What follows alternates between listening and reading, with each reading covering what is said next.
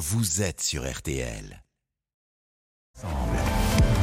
Jusqu'à 22h, On refait la Coupe du Monde sur RTL. Julien Courbet. Avec toute l'équipe, mais quelle soirée Quelle soirée en perspective ce soir On part en live. Ce soir, on est en freestyle parce que ça y est, on y est. L'équipe de France a gagné. Il y a des scores phénoménaux ailleurs. Ouais, il se passe des choses. On va surtout revenir sur ce qui s'est passé hier, cette première victoire. Tout le monde est au taquet. Il y a numéro 4, Eric Silvestro. Je vous ai donné le 4. Ça vous va? Ça va très bien le cas. Le numéro. Quand Allez, on est dans je l'équipe. vous donne le 10, Xavier Domergue. Bon là, c'est- trop d'émotion le 10. Bonsoir Julien, bonsoir Nous à allons couper la musique, s'il vous plaît. Nous allons laisser euh, quelques secondes à Karine Galli, qui vient à l'instant d'entrer dans le studio, qui prend son temps, elle se recoiffe, vérifie son agenda pour demain.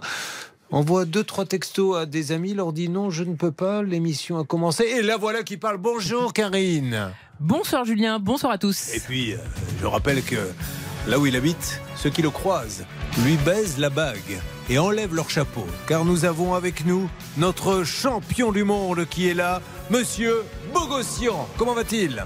Bonsoir, bonsoir à tous. Comment il va très bien, il va très très bien. Commence à sacrément regretter d'avoir signé avec nous. Au début, on lui avait dit bon, tu fais des petites interventions dans l'émission entre 20h et 22h.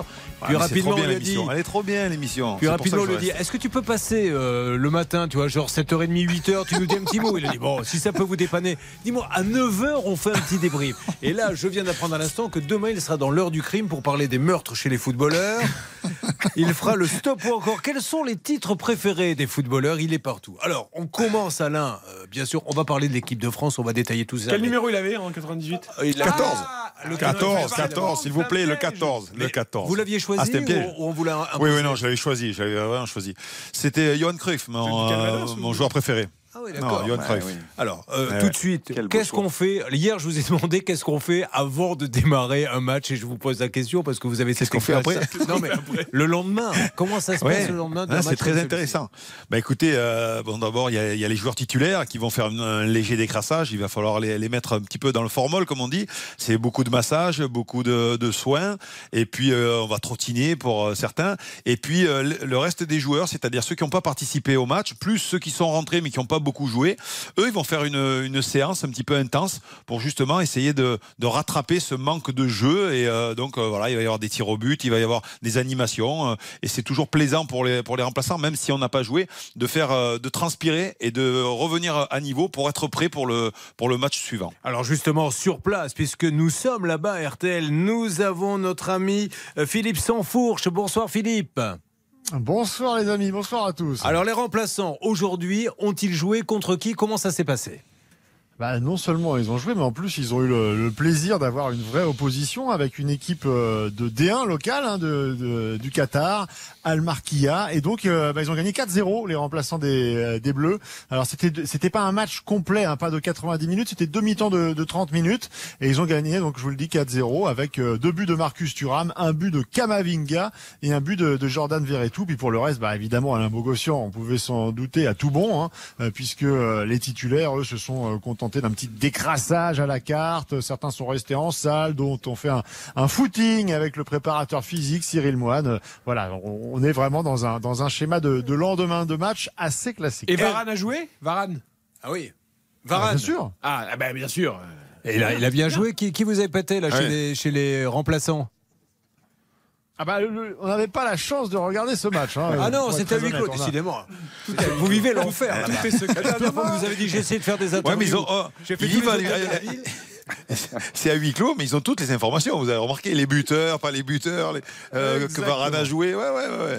Mais c'était à huis clos. Bon, c'est pas à huis clos en fait. Nous allons parler dans quelques instants donc euh, de cette victoire et nous allons donner des notes. Alors hier, on a joué au jeu des pronostics et merci d'avoir eu le courage de le faire parce que moi je ne l'ai pas fait. Voyons les pronostics qui ont été donnés hier par les Karine Galli, les Silvestro, les Domergue, les Durieux qui est avec nous et qui va commenter d'ailleurs le match puisque dans quelques instants, qu'est-ce qui va se passer? C'est Belgique-Canada? Euh, Grosse affiche, l'entrée en liste des Diables Rouges. Ça a même déjà commencé. 100 minutes euh, de jeu euh, entre la Belgique et le Canada. Tout le monde est là. Kevin De Bruyne et Den Hazard. Et puis Jonathan David, le buteur lillois, qui est bien présent sur la pelouse et titulaire ce soir pour les Canadiens. Je rappelle qu'on le surnomme le poissard car à chaque fois qu'il commente un match, il n'y a absolument aucun but. Alors, on écoute les pronostics, c'était hier. Eric Silvestro, le pronostic.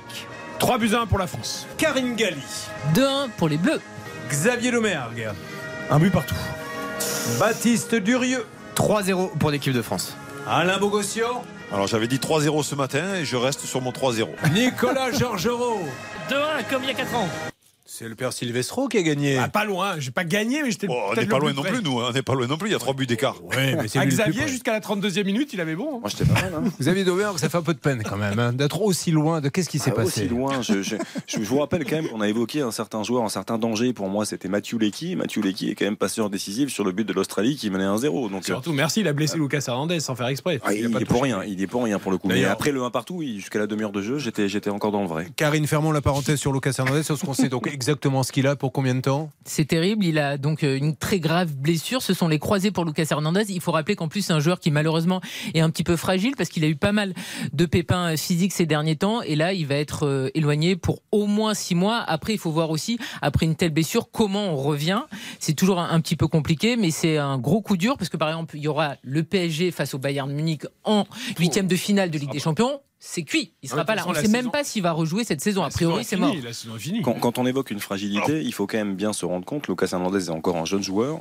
Il a quand même eu 20 blessures déjà dans sa jeune mais carrière. ça, c'est Depuis- le mais Didier Deschamps dès le départ. de- depuis, depuis ses débuts, imaginez quand même une vingtaine de blessures. Au niveau du genou, il y a eu un problème également au niveau du, du ligament latéral, mais ça n'était pas les croisés à l'époque, mais ça l'avait quand même privé de, de compétition pendant déjà un long moment. Euh, On, on note, pour en parler tout à l'heure, également le côté gauche maintenant, parce que s'il arrive quelque Ah ben, y a chose à de son frère, il n'y a plus de qu'un, gauche. ouais. Allez, on se retrouve dans quelques instants. Mesdames et messieurs, sur RTL, c'est bien sûr l'émission de la Coupe de France. On refait de la Coupe de France. de la Coupe du Monde. Je me fais faire Jacques Chirac. Très moi. bien la Coupe de France aussi. hein. Nous allons revenir sur tous les joueurs. Bordeaux-Rennes, c'est pour ça. Ah il y oui, a eu le tirage, exactement. il y aura Bordeaux-Rennes, donc c'est pour ça. que- Un par un, nous allons les noter à tout de suite. My lover's got no money, he's got his strong beliefs. My lover's got no power, he's got his strong beliefs. My lover's got no fame, he's got his strong beliefs. My lover's got no On refait la Coupe du Monde. Avec Julien Courbet sur RTL.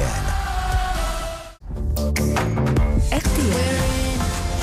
On refait la Coupe du Monde. Avec Julien Courbet sur RTL. Il est 20h10 et une alerte sur le match en direct. Un penalty effectivement pour euh, le Canada face à la Belgique après cette main de Yannick Ferreira Carrasco et c'est Alfonso Davis, le latéral formidable du Bayern Munich, euh, qui s'apprête avec son pied gauche à mettre peut-être un but à Thibaut Courtois. Il va frapper et c'est arrêté par Thibaut Courtois, le portier belge, euh, qui sauve les siens toujours 0 à 0 entre la. Belgique et le Canada. 10 minutes de jeu. Quel arrêt de Thibaut Courtois Le meilleur gardien du monde. Il aurait dû être sur le podium du Ballon d'Or. C'est un scandale qu'il ait terminé que 7 Exactement. On revient sur le match d'hier. Nous reprenons donc tous les joueurs et on donne une note. Et chacun euh, peut faire bien sûr un commentaire sur ce qu'il a vu. A-t-il été déçu? A-t-il été euh, prometteur? Et nous démarrons par le gardien, Hugo Loris. Alors pour ceux qui ne sont pas des grands spécialistes, 35 ans, 139 sélections, capitaine de l'équipe. Il joue à Tottenham après avoir joué en France à À Nice notamment. notamment. Alors, on va commencer par oui, mais vous. je préfère citer Nice. Monsieur Bogossian. Sur la Côte d'Azur. Il a pas eu grand-chose à faire. Comment vous Ben l'avez trouvé? malheureuse- Ouais, malheureusement. Bon, ben, c'est le capitaine de l'équipe. Je l'ai trouvé. Bon, il a rien eu à faire. Euh,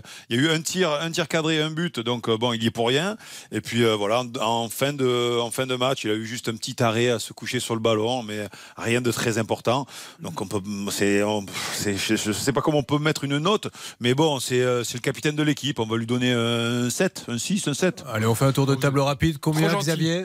Bah, Bon, il un, a petit, rien à faire. un- un petit 6 quand même. Un Un 6, 6, il y a eu Karine 2-3 relances un peu ratées, mais un 6, oui. Non, un 5. Ah, je suis comme Karine. moi. Ah oui, Pourquoi des relances ratées. Hugo Loris, on sait que c'est un excellent gardien et quand il devra faire les arrêts pour les Bleus, il les fera. Mais hier, j'ai pas trouvé qu'il dégageait une sérénité incroyable et notamment sur ses relances au pied. Elles ont été hasardeuses. Il y en a eu quelques-unes dans l'axe. Et sur la tête, bon sur le poteau, Ah, mais- il y a une tête et- sur le poteau de l'Australie ouais, où Hugo excusez-moi, met mais- énormément de Ouais, temps à se mettre en action. Mais non, si elle est dedans, c'est pas. Bah, il Et est puis, pour rien. ouais. Rien que pour le pyjama violet, il mériterait 3. Parlez pas tous en même temps. Oui, vous vouliez dire quelque chose, Alain? Mais oui, non, mais euh, il est pour rien sur la tête, sur le poteau, il est pour rien.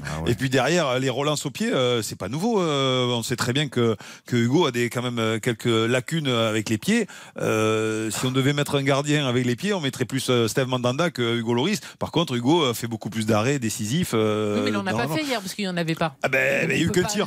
Il y a eu qu'un tir. On Il y a eu qu'un tir. pour quand il fera les arrêts. Allez, Ouais, on reste sur une, une moyenne de 5-6. Nous avions euh, également, donc on va noter Théo euh, Hernandez qui a remplacé euh, son frère au bout de combien de minutes? Ça a été assez rapide. Ah, euh, de milieu de première mi-temps, même pas. euh, début- 13e minute. 13e, oui, c'est ça. 13e, ouais. Et qui a été, enfin, moi, alors, je ne donne pas de note, mais qui a été étincelant la note de Karine.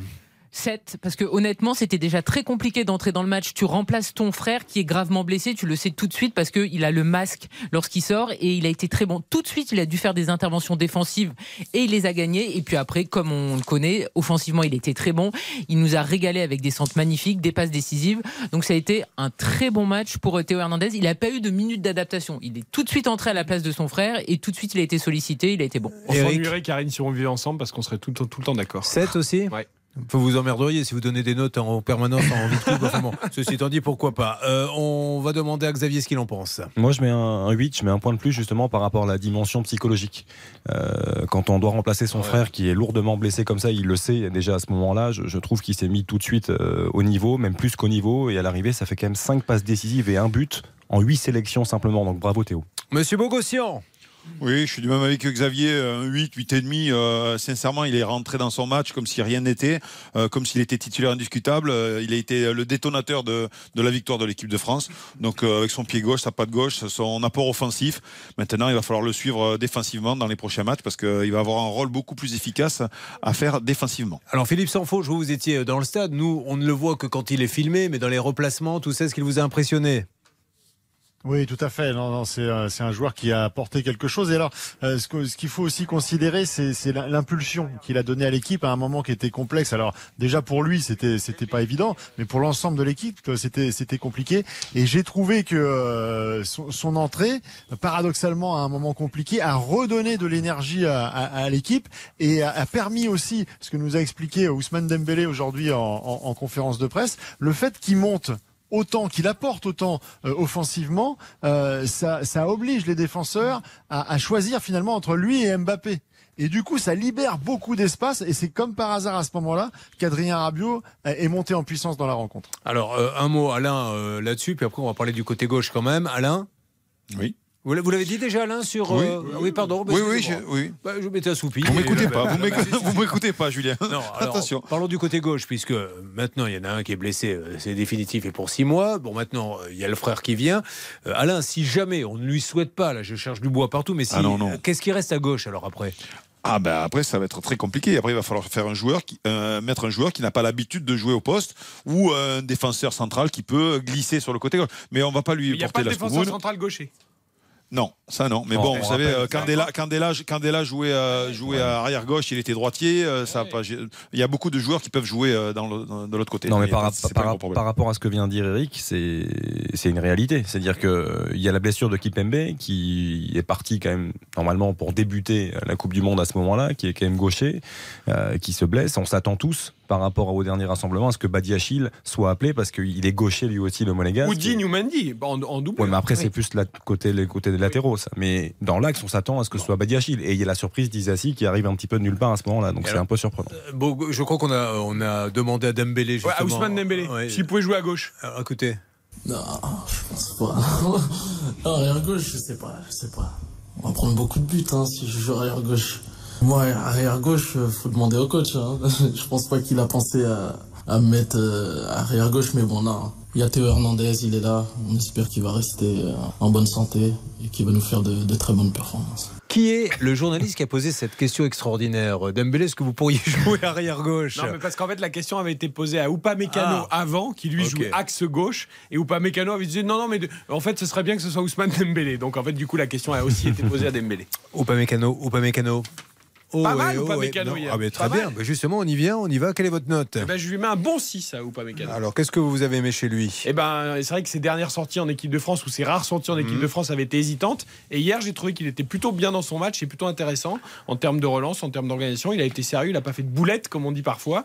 Et donc, euh, voilà, encourageant son match à Upamecano hier. Et on y revient avec euh, Karine, avec Xavier, avec Alain, tous les autres joueurs. Et puis après, on parlera du carton de l'Espagne. Vous nous rappelez le score? Euh, entre l'Espagne et et le Costa Rica ou- Oui, si, c'était le Costa Rica, parce que celui entre l'Espagne et la Birmanie, c'était il y a très longtemps. On s'en Sept. moque un peu, autant prendre les matchs de la Coupe du Monde. 7-0. On a dit, Julien. on donne des scores, mais uniquement ceux de la Coupe du Monde. Ceux d'autres matchs, on s'y intéresse pas. Je pensais que vous parliez de Belgique-Canada, toujours 0-0. Et 7-0 entre l'Espagne et Eh le Costa Rica, c'était formidable. Allez, c'est du grand n'importe quoi, mais on aime ça. Et on se retrouve dans quelques instants pour en refaire la Coupe du Monde.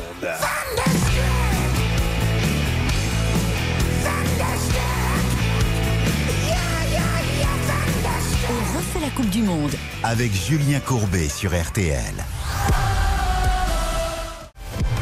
Jusqu'à 22h, on refait la Coupe du Monde sur RTL.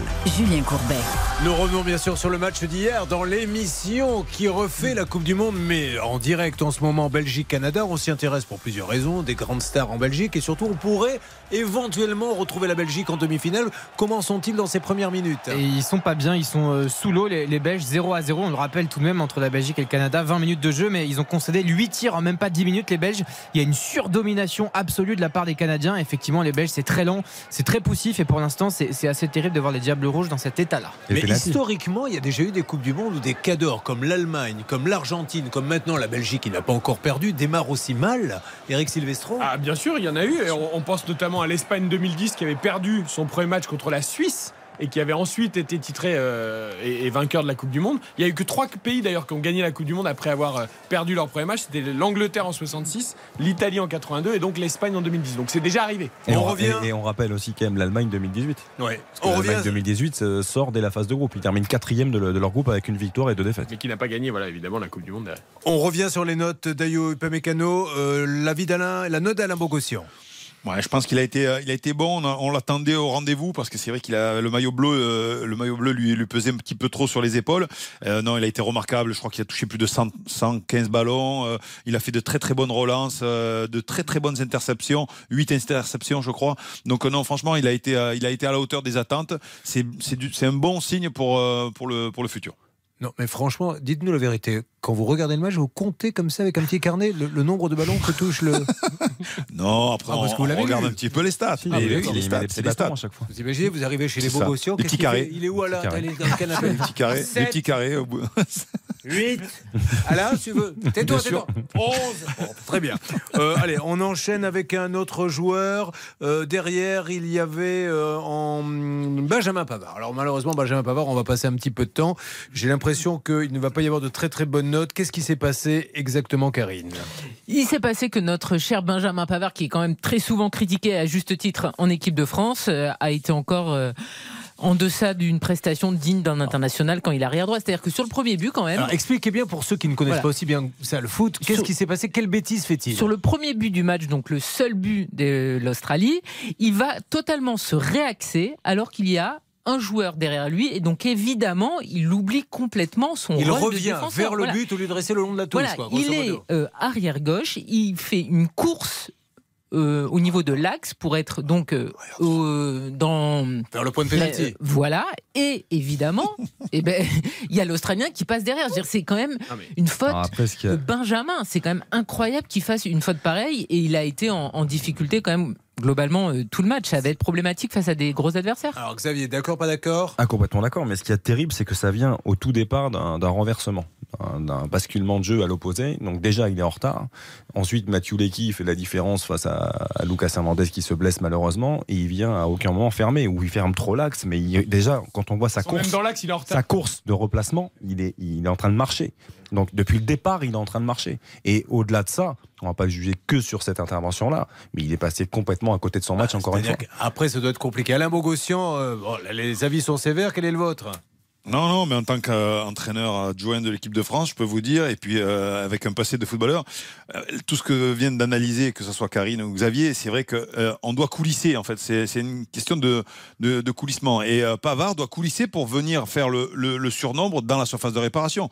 Et il est nulle part. Il est nulle part, c'est-à-dire qu'il rentre dans le milieu du terrain, alors que c'est pas du tout son rôle. Il doit venir fermer le côté opposé, d'où est le ballon, et le ballon était côté euh, Luca Hernandez, donc euh, du côté gauche français, côté droit euh, euh, australien, et il est pas du tout à sa place. Donc malgré cela, euh, donc il fait une grosse faute tactique.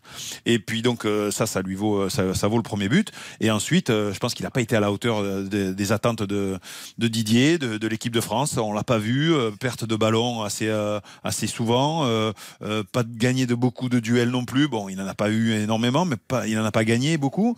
Et puis voilà. euh, D'ailleurs, j'imagine bien, peut-être, peut-être qu'on va faire confiance à Jules Koundé, peut-être pour euh, pour le match euh, de contre Danemark. Eric Silvestro, il a perdu sa place, Pavard? Bah, je, je- je ne pense pas, je suis pas sûr, parce que là, Didier Deschamps enverra un message terrible si contre le Danemark, euh, qui est l'équipe phare du groupe, ton défenseur euh, que tu estimes titulaire du poste, tu le relègues tout de suite sur le.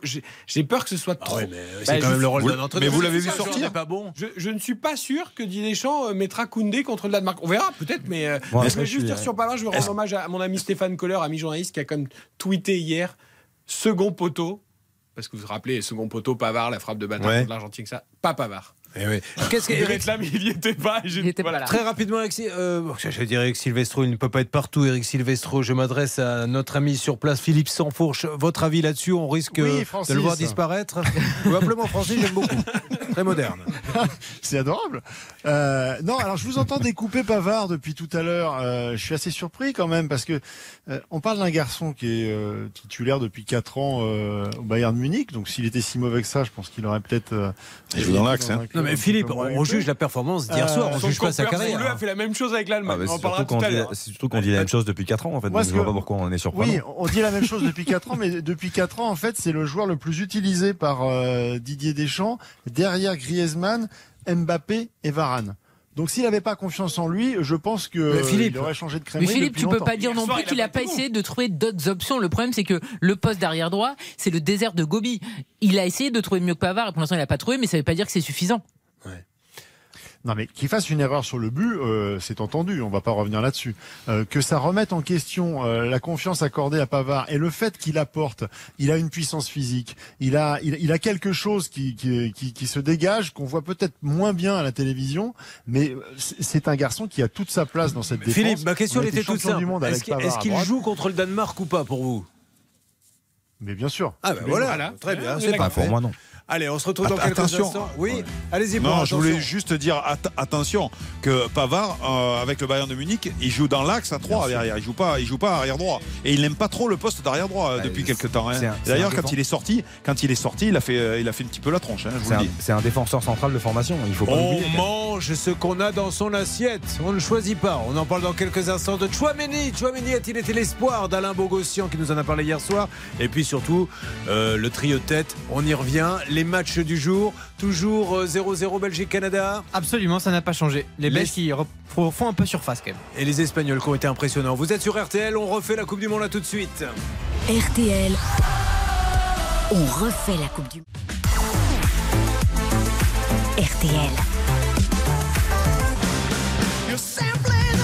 On refait la Coupe du Monde. Avec Julien Courbet sur RTL. Et avec toute l'équipe, on donne des notes aux joueurs, on analyse leurs prestations, donc on refait la Coupe du Monde. On va parler euh, d'un rôle, euh, bien sûr, qui est, qui est- qui est incontournable.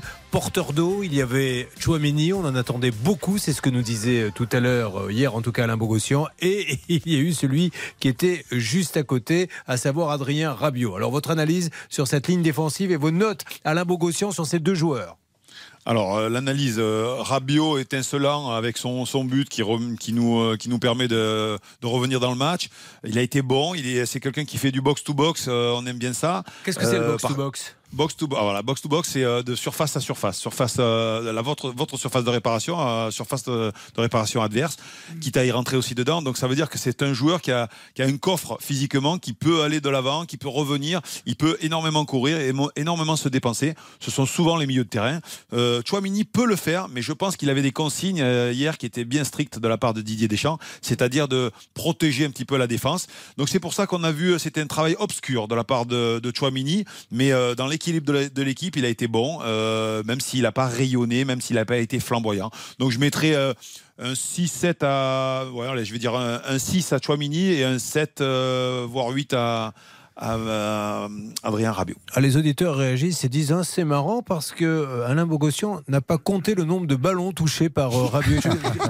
Vous avez une réponse à leur donner, non? Oui, bien sûr, 93% euh, de, ses passes à ses coéquipiers. Ouais, exactement. Karine Chouameni Rabiot, c'est le bon choix? Oui, mais j'ai été un petit peu déçu quand même de Ah. Chouameni. Alors, je suis d'accord avec Bogo, on a bien senti qu'il n'avait pas beaucoup de liberté et que Deschamps lui demandait de rester devant la défense, mais je trouve qu'il n'a pas assez pesé sur le milieu Ouais. de terrain euh, des Bleus et il a évidemment les capacités pour le faire. Et j'ai trouvé que par rapport à euh, Adrien Rabiot, on l'avait plus vu quand les Bleus étaient en difficulté aussi. Il n'a pas été euh, assez au rendez-vous, donc je- j'en attends plus et j'espère quand même qu'on va le retrouver un petit peu plus haut parce que ce poste de sentinelle gâche un petit peu ses qualités. On passe à Griezmann. Alors Griezmann, il a un rôle, il est un petit peu partout. C'est-à-dire qu'on a l'impression qu'il est un peu comme le sucre dans le café. C'est-à-dire qu'il est partout, mais on ne le voit pas. Eric Silvestro. surtout indispensable pour ceux qui veulent du goût dans le café. Ouais. C'est-à-dire que le- pour faire briller Dembélé, Mbappé et Giroud, tout en n'ayant que deux milieux. Est-ce qu'il fait un super match pour vous? il- pour moi, il fait un, un match d'équilibre. Un match donc complet et intéressant. C'est-à-dire que si Griezmann ne vient pas justement euh, aider Rabiot euh, et Chouameni au milieu pour laisser briller les trois de devant, euh, évidemment, ça ne peut pas fonctionner. Donc, si on veut garder ce système à quatre offensifs, je suis pas sûr qu'on le gardera, mais si on Griezmann va avoir ce rôle un peu ingrat qu'il accepte peut-être contrairement aux autres. Donc, franchement, il a fait un très bon match dans le rôle qui lui était accordé. Xavier Et moi, c'est un peu ce qui me gêne par rapport à la notation d'Antoine Griezmann, c'est que je, je partirais sur un 6 parce que pour moi, ça vaut pas plus parce que je trouve que sur les 45 premières minutes, il était complètement perdu. Il ne savait absolument pas où se placer. Il n'était plus vraiment en soutien d'Olivier Giroud. Il était par moments trop bas, trop sur le côté. Et on a commencé à retrouver un peu de justesse et un peu de, euh, de, de- de côté naturel, je trouve, des choses dans- de la part de Griezmann, dans la transmission notamment en deuxième mi-temps. Je trouvais qu'il a rééquilibré les choses en deuxième mi-temps. C'est mieux. c'est pourquoi je, je resterai sur un 6 uniquement. Alors Philippe Sansfauche, depuis les tribunes, c'est toujours pareil. hein. Nous, on voit euh, ce que la caméra filme, mais euh, c'est le rôle de Griezmann. Votre analyse? Alors, ça a toujours été sa, sa qualité numéro un, Antoine Griezmann, c'est-à-dire de savoir se positionner entre les lignes, comme on dit, euh, euh, d'offrir des, solutions, des déplacements qui finalement euh, libèrent un petit peu de, l'espace pour les autres. Et c'est vrai, ce, que, disait Xavier à l'instant est, très juste.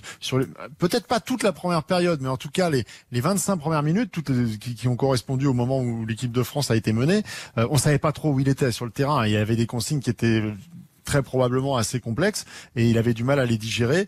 Encore une fois, après, ce qu'on expliquait tout à l'heure, l'entrée de, de Théo Hernandez et, et l'apport offensif que ça a amené euh, à libérer des espaces et lui, il a mieux combiné et plus on est avancé dans le match et plus techniquement il s'est trouvé, notamment avec Kylian Mbappé, la relation technique est, est- est de, de me- meilleure, de, de, de mieux en mieux au fil du match. Alors, euh, Mbappé, on passe, il fait un super match, il est voilà tel qu'on le- on l'attendait. C'est l'histoire Euh, d'Mbappé. ça. Voilà, Giroud, pareil, fantastique. Je voudrais que, parce qu'on a plein de choses à dire là d'ici euh, 21h et notamment tous les autres matchs.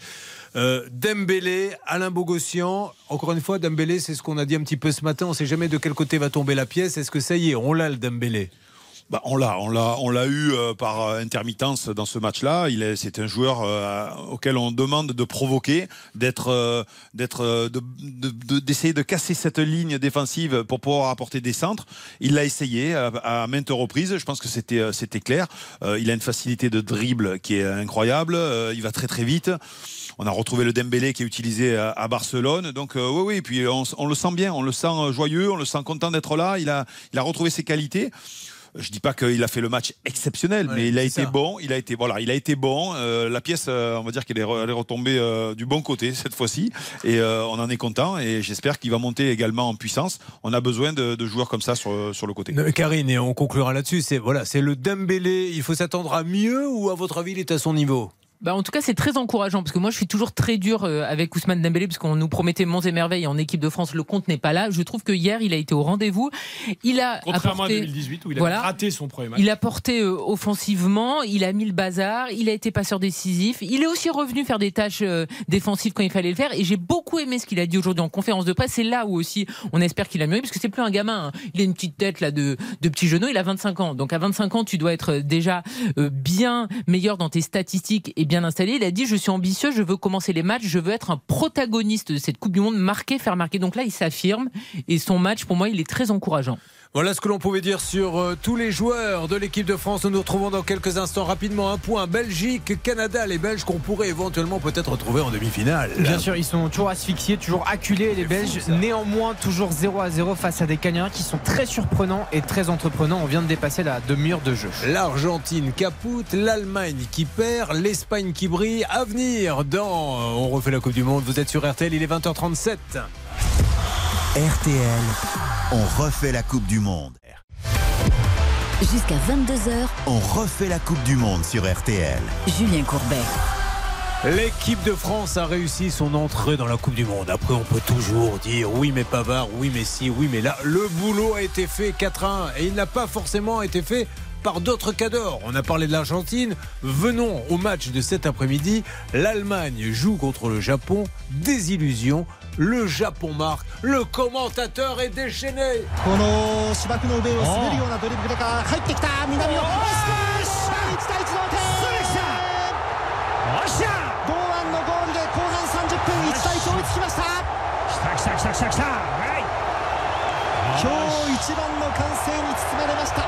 Mais que veut dire ce. Ça, tcha, tcha, tcha, tcha, tcha. Pourquoi dit-il ça C'est- comme Cyril Moine, le préparateur physique de l'équipe de France. Il fait aussi tchac tchac tchac tchac. Non, je sais pas ce que ça veut dire, mais il y avait beaucoup de- d'entrain et de- d'emphase. C'est très sympa. Bon, alors, en tout cas, euh, douche froide. Xavier Domergue, l'Allemagne qui perd contre le Japon. Qu'est-ce qui s'est passé?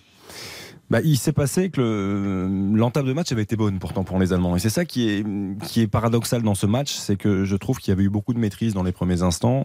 Euh, L'Allemagne est récompensée sur un, un penalty transformé par Ilkay Gundogan à la 33e minute. Et puis ensuite s'ensuit euh, des séquences de possession avec des situations, avec un, un très très bon gardien euh, japonais, Gonda, qui sort quand même deux trois arrêts décisifs qui permettent au Japon de rester dans le match et le Japon fidèle à ses qualités. Et le Japon avait embêté, je me souviens, la Colombie en 2018, avait été, sorti de son groupe, avait perdu de manière très courte face à la Belgique en huitième de finale, 3 buts à 2. C'est une équipe qui a des qualités et qui a beaucoup de joueurs qui jouent en Bundesliga, donc qui connaissent parfaitement cette équipe allemande. Il y a cinq joueurs, pour vous donner un, un exemple, il y a cinq joueurs qui étaient titulaires aujourd'hui qui jouent dans le championnat d'Allemagne. Donc euh, ils connaissent parfaitement cette Dont le deuxième buteur d'ailleurs. dont le deuxième la buteur Asano, euh, qui, euh, qui joue, Alors. évolue à Borum, qui marque un but somptueux, mais qui profite aussi, et on va peut-être insister un peu là-dessus, mais sur le, le gros point noir côté allemand, c'est le même depuis 2018, c'est le même depuis plusieurs mois et plusieurs années, euh, c'est l'aspect défensif. C'est-à-dire qu'il y a, je vais pas m'acharner sur un joueur, je m'acharne euh, suffisamment chaque semaine sur lui, Niklas Zule, qui joue latéral droit, qui est pas du tout un latéral droit, un défenseur central. mais- Pavard allemand. mais il a illustré,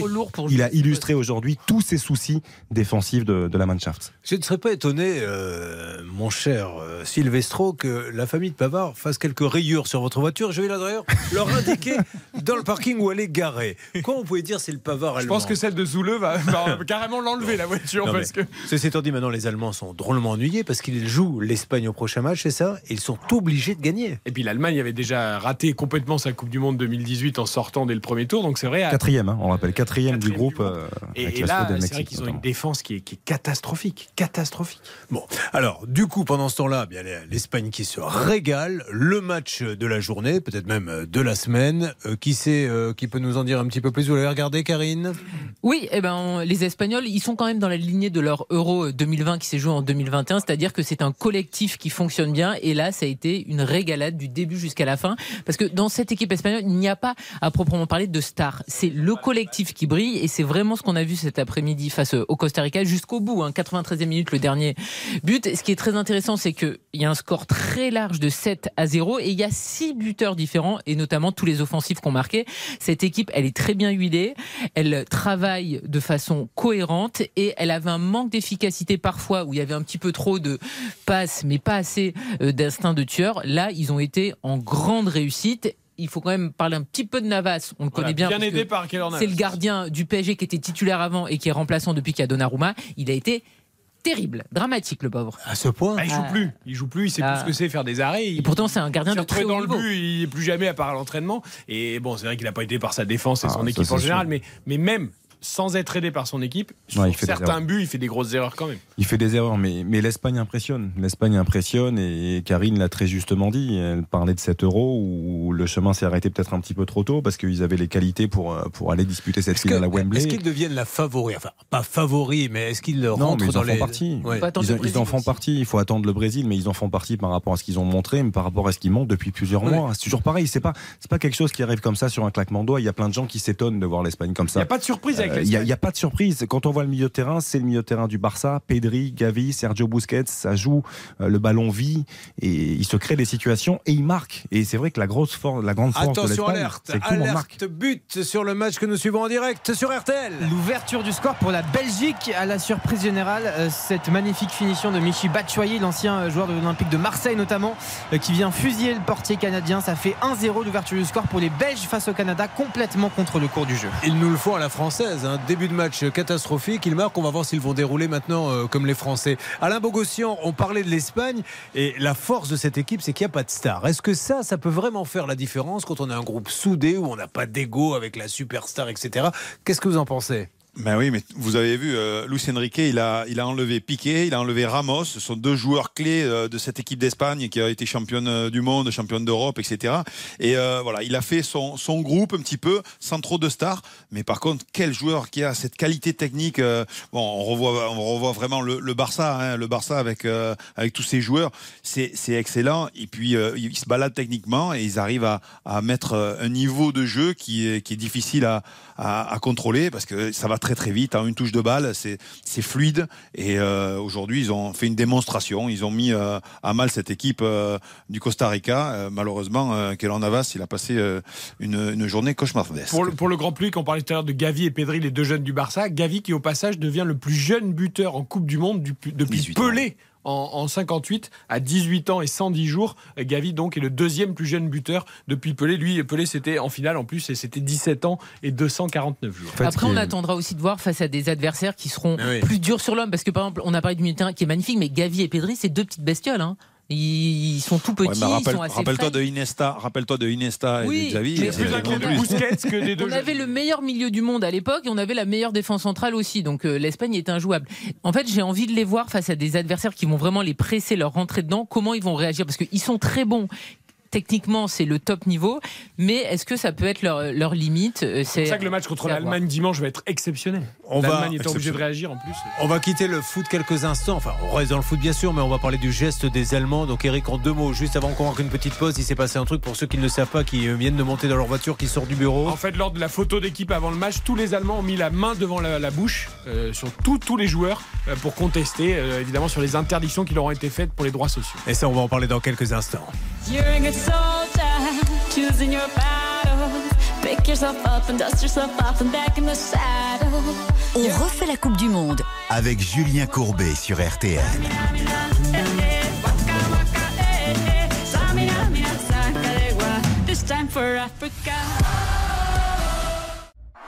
Julien Courbet. On refait la Coupe du Monde sur RTL. Quand on pense savoir tout fait tout dit, qu'on réalise que le bonheur est dans des choses bien plus La Coupe du Monde est sur RTL et vous l'écoutez, il est 20h48. Et vous le savez, euh, il y a eu une douche froide pour l'Allemagne qui perd son match contre le Japon, mais surtout les Allemands, avant le coup de sifflet de départ du match, tous ensemble mettent un doigt devant la bouche, vous Carrément dit. la main, carrément la main. La main, la main. On ne nous empêchera pas de faire quelque chose pour cette histoire du brassard. Alors on va juste remettre dans le contexte. Euh, il y avait plein de pays européens qui devaient porter ce brassard One Love et la FIFA a trouvé un moyen de les empêcher de le porter. En disant, si les capitaines mettent ce brassard One Love, ils auront un carton jaune avant même que le match ne débute. Il y avait notamment le Danemark et l'Allemagne qui étaient les deux pays peut-être les plus euh, euh, qui voulaient vraiment utiliser ce brassard. Et en- Ah, et en expliquez gros, on juste a- ce brassard One Love pour ceux qui ne savent avec pas. les couleurs euh, du drapeau LGBT notamment et voilà notamment voilà et en fait ils ont trouvé une parade, euh, la FIFA, sportive pour empêcher les clubs de. Il y avait aussi les, les maillots d'entraînement du Danemark euh, qui faisaient référence aux, aux droits de l'homme et, aux droits des travailleurs. Et en fait, la FIFA a essayé d'empêcher le moindre geste. Et les Allemands, mine de rien, ont dit attendez, nous on va quand même. euh, on pense quand même ce qu'on a, ce qu'on a à dire. Et ils ont trouvé un moyen de l'exprimer. Et, et la fédération, pardon, la fédération allemande a justifié le geste dans un message sur les réseaux sociaux. Nous voulions utiliser le brassard du capitaine pour prendre position sur les valeurs que défend l'équipe nationale d'Allemagne, la diversité, le respect mutuel. Avec les autres nations, nous voulions faire entendre nos voix. Et d'ailleurs, par rapport à ça, on a vu une image aussi euh, euh, très sympa. On a vu la, la ministre de la Défense allemande qui était aux côtés de, Monsieur Infantino dans la tribune Président de la FIFA. et, et qui euh, avait un, un petit débardeur, mais qui avait, elle, fièrement arboré sur son bras le, le brassard One Love, le fameux brassard One Love. Donc, je, voilà, il faut, quand on a des idées, des convictions, il faut les afficher, même si là, malheureusement, on ne peut pas. Et le Danemark, d'ailleurs, a décidé pour ça de, de jouer sans sponsor, c'est-à-dire de, de masquer tous ses sponsors sur sur son maillot rouge qui est euh, où on voit du rouge sur rouge, forcément, on les voit plus. Alain Bogossian, est-ce que les footballeurs se doivent, vous n'êtes pas obligé de me dire oui, de participer à ce genre de choses Est-ce que c'est leur rôle et est-ce que vous l'auriez fait? Bah écoutez, c'est euh, une décision qui a été prise euh, collégiale, je pense. Et, euh, derrière, il y a la fédération qui est derrière vous. Euh, ils avaient envie de, de marquer le coup, de montrer qu'ils euh, ils soutenaient. Donc, euh, moi, je pense que si j'avais été euh, joueur euh, et qu'on me l'aurait demandé, bien sûr que je l'aurais fait. D'accord. Est-ce que ça va faire des petits, à votre avis, Karine Est-ce que maintenant ils ont lancé le mouvement? Parce que j'ai l'impression que tout le monde avait un petit peu les, les chocottes. Les Allemands euh, ont ouvert euh, une brèche. Est-ce que tout le monde va s'y engouffrer, à votre avis? Mais après, euh, Bogo expliqué, il faut qu'il y ait le soutien de la fédération. Et en fait, Oliver Birov, donc qui est au sein euh, de la Mannschaft, lui avait dit, on a l'impression que c'est une censure le fait de nous interdire de porter ce brassard et on trouvera une solution. Et en fait, ce discours-là, on l'a chez les Allemands, on l'a chez les Anglais, on l'a chez les Danois, on l'a pas au niveau de l'équipe de France, on l'a pas au niveau des instances de la Fédération française de football. Et c'est là où il y a un double discours en fait. Les Français, ils ont choisi autre chose. En Allemagne, ils ont tous été très clairs, que ça soit les dirigeants et les joueurs sur le terrain. Manuel Neuer, qui est le gardien évidemment du Bayern Munich et de la Mannschaft, il a dit Moi, je trouve ça inadmissible qu'on nous baillonne. Et ce geste, il est génial. Ils ont trouvé une réponse. Parce que ce qui est important, c'est évidemment les joueurs de foot doivent pas être pris en otage à dire il faut absolument que vous vous exprimiez. Oui. Euh, ça, c'est vrai que c'est c'est pas bon comme message. Mais ce qui est encore plus scandaleux, c'est les interdictions de la FIFA. C'est ça qu'il faut combattre. C'est pas le fait qu'un pays le fasse ou un pays ne le fasse pas, Alors, qu'un joueur veuille le faire ou pas. Expliquez encore une fois à ceux qui ne connaissent pas vraiment que- quelles sont les motivations de la FIFA pour interdire La ça. FIFA ne veut pas de, de, de, de gestes politiques, religieux, ou quel qu'il soit. Euh, le ne veut fâcher personne. Voilà. Publicitaire non plus d'ailleurs. Oui, publicitairement. Parce que sur le One Love, le, le- le haut est, est dédié un peu au haut de Tomorrowland, le, le festival de musique, et effectivement qui, en- qui en sait à de fortes valeurs LGBT notamment, mais du coup On ça, rappelle ils, qu'ils ont, ont ils ont banni euh, complètement aussi. hein. demandé, à- ils ont quand même signé un énorme contrat avec un, un- un brasseur euh, américain pour de la bière, et à l'arrivée, alors que la bière était déjà livrée au Qatar, deux jours avant, on leur a dit bah, il n'y aura pas de bière aux alentours des Et c'est d'ailleurs d'une hypocrisie totale, parce qu'on va les citer, Budweiser, Heineken, qu'on a. Budweiser, donc, qui est sponsor du Qatar, est toujours présent sur les panneaux publicitaires qui sont euh, présentés pendant le Et match. Donc c'est pour les interviews totale. C'est-à-dire qu'ils ont payé, tu vois Budweiser, mais tu peux pas la boire. En fait, le Qatar a mis la pression sur la FIFA et la FIFA s'est couchée euh, dans les deux derniers jours alors qu'il y avait des choses qui avaient été décidées pour faire un entre-deux en fait pour que tout le monde y trouve son compte. Et à l'arrivée, ce sont les interdictions de la FIFA qui sont scandaleuses et donc les réponses par rapport à ça sont intéressantes. Après, surtout encore une fois, ne pas prendre les joueurs de foot en otage s'il y en a qui n'ont pas envie de faire. Et c'est pas grave. Enfin, je veux dire, les joueurs de foot n'ont pas apporté les revendications de tout le monde. Mais la FIFA n'a pas à interdire à ceux qui veulent le faire de le faire. Est-ce que ça peut, enfin, ceci étant dit, le, le fait de voir ce geste, est-ce que vous pensez, Alain Bogossian, que, que les joueurs euh, vont peut-être en parler ce soir en se disant il faut qu'on fasse quelque chose malgré tout, d'une manière ou d'une autre? Ouais, le seul problème, c'est qu'ils ont fait ce geste. Derrière, il y a, il y a- il y a cette défaite, etc. Vont- on va leur dire, les, les supporters, ils vont leur dire plutôt concentrez-vous plutôt Eh pour ouais. gagner des matchs Ouais. plutôt que pour, pour faire des gestes. Alors c'est une cause à effet. hein, je veux dire, c'est pas c'est pas grave. Mais mais je pense que bon, eux, ils ont ils ont ils avaient un message à faire passer. Ils l'ont fait passer. C'était clair et précis parce que la photo de groupe, ben, elle a elle est passée dans, dans le monde entier. Et euh, aujourd'hui, les Allemands, voilà, ils veulent pas se laisser faire et ils ont raison. Je pense qu'ils ont raison. Alors je ne sais pas si vous avez pour discuter avec les joueurs, avec l'entourage. Philippe Sanfourche, vous êtes sur place. Comment, comment elle est vécu ce geste des Allemands que d'ailleurs euh, certains ont découvert en conférence de presse? Oui, tout à fait. Euh, moi, ce que je peux vous dire pour avoir rencontré le président de la Fédération française de football, Noël Legrette, ce matin, qui est aussi membre du conseil de la FIFA. Donc, il est un peu jugé parti sur cette euh, sur cette affaire. Euh, et, et il m'expliquait en fait que la position de la FIFA et que donc lui, en tant que président de la Fédération française de football, il a relayé au sein de l'équipe de France, euh, c'est de dire qu'il ne s'agit pas de d'interdire de faire passer un message. En revanche, ce que la FIFA ne veut pas, c'est que chacun dans son coin, parce Ouais. que nous, on a notre vision européenne, que chacun fasse son petit message dans son coin. C'est-à-dire qu'il y ait cinq sélections avec tel brassard, quatre sélections avec un autre, et que finalement ce soit un brouhaha politique qui fasse que tous les messages soient dilués et que chacun vienne avec son petit étendard. Donc l'idée de la FIFA, elle est peut-être pas suffisante, elle est peut-être pas bonne, mais en tout cas l'idée de la FIFA, c'est d'avoir un brassard commun. Il y a un brassard sur toutes les discriminations Et pourquoi on l'a pas eu alors pour les 32 équipes, et après le porte qui le veut. D'accord, mais alors ça, il existe ce brassard? Oui, mais euh, visiblement, les joueurs de l'équipe de France euh, et, d'autres sélections euh, n'ont pas eu euh, la volonté de le porter pour le moment. Mais en tout cas, ce brassard, il existe et il est possible de le porter pour les 32 sélections. Allez, on revient sur le terrain. Un match dont on n'a pas parlé, euh, c'était, je crois, ce matin. La Croatie, Eric Silvestro jouait. Oui, face au Maroc, ça a fait 0 à 0. Et comme la Tunisie, hein, le Maroc, les, les deux pays euh, du Maghreb qui se sont très très bien comportés face au vice-champion du monde 2018. C'est un match équilibré. Ça fait quand même plusieurs 0-0 dans cette compétition. Donc finalement, il n'y a pas que des cartons comme l'Angleterre ou l'Espagne.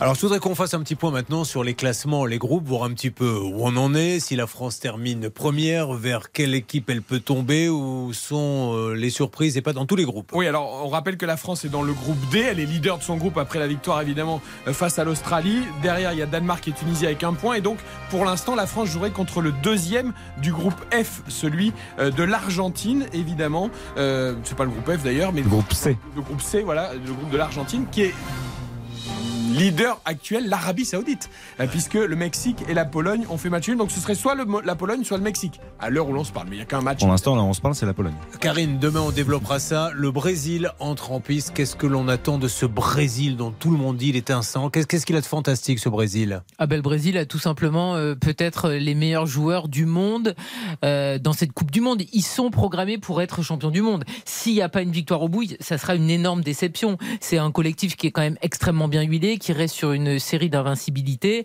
Et puis il y a Neymar qui rêve que d'une chose, c'est d'enfin gagner une Coupe du Monde. Lui qui a vécu des drames, notamment euh, la Coupe du Monde chez lui en 2014 où il avait été euh, blessé. 2018, ça a été euh, un échec pour la sélection brésilienne. Donc c'est la victoire ou rien, mais la victoire finale qu'ils veulent. Allez, dans la deuxième partie de l'émission, on va continuer dans quelques instants. Euh, je voudrais qu'on conclue avec euh, Alain. Alain, hier quand même, mine de rien, parce qu'on est là aussi pour voir de temps en temps les trains qui arrivent en retard, pour, pour essayer d'analyser, mais c'est un beau coup qu'a réalisé l'équipe de France cette entrée dans- dans la compétition. Ah ben aujourd'hui, on préfère être français que argentin ou allemand. Euh, C'est sûr que euh, le deuxième match euh, va être beaucoup plus euh, tranquille entre guillemets, même si euh, on se doit de gagner pour être qualifié et se qualifier pour gérer le troisième match. Mais euh, j'aimerais pas être à la place des Allemands euh, qui vont rencontrer euh, l'Espagne. Et puis les Argentins, il va falloir euh, aussi euh, élever le niveau s'ils veulent poursuivre la compétition. Donc euh, oui, les Français ont fait un bon pas dans cette Coupe du Monde euh, et on se languit déjà le prochain match. Et bravo à Giroud qui, rappelons-le, a égalé le record de buts qu'avait euh, Thierry euh, Henry. Ah, une jeune femme s'approche de vous, Alain. Tiens, voilà ton carnet, mon chéri, pour compter le nombre de ballons touchés par les joueurs qui vont jouer dans quelques instants. Je vous souhaite une bonne soirée, hein, vous restez là. Merci, vous de Merci. même. Merci. Allez, euh, ça continue. On a beaucoup de choses à voir dans quelques instants, très rapidement. Oui, bah on va revenir sur ces victoires de l'Espagne et cette défaite de l'Allemagne. On aura l'entretien de Noël Legrette également avec Philippe Sanfons, Wow. le président de la Fédération française, et puis la suite de Belgique-Canada. Allez, à tout de suite.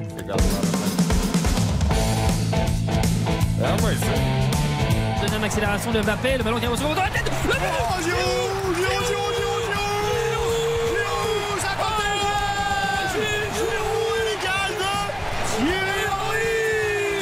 C'est un moment qui est en train de s'écrire. Julien Courbet sur RTL. Groupe 17h Portugal, Ghana et puis à 20h l'entrée enfin en lice serait-on tenté de dire du Brésil face à la Serbie match qui promet et que vous vivrez également en fil rouge dans On refait la Coupe du monde. Karine, qu'as-tu choisi Euh, pour les combos d'aujourd'hui? C'était non, c'est pas passé C'était pas catastrophique, hein, on va pas se Ah, ça mentir. arrive. Mais tu Euh, veux- Tu peux pas être euh, brillante. Elle avait jours, été hein. très bonne samedi mais ouais. ouais, là, il y a eu un, un gros euh, raté. Bah, c'est l'Allemagne surtout qui s'est ratée. hein. Ah Oui, hein, franchement, David, euh, je te remercie pas.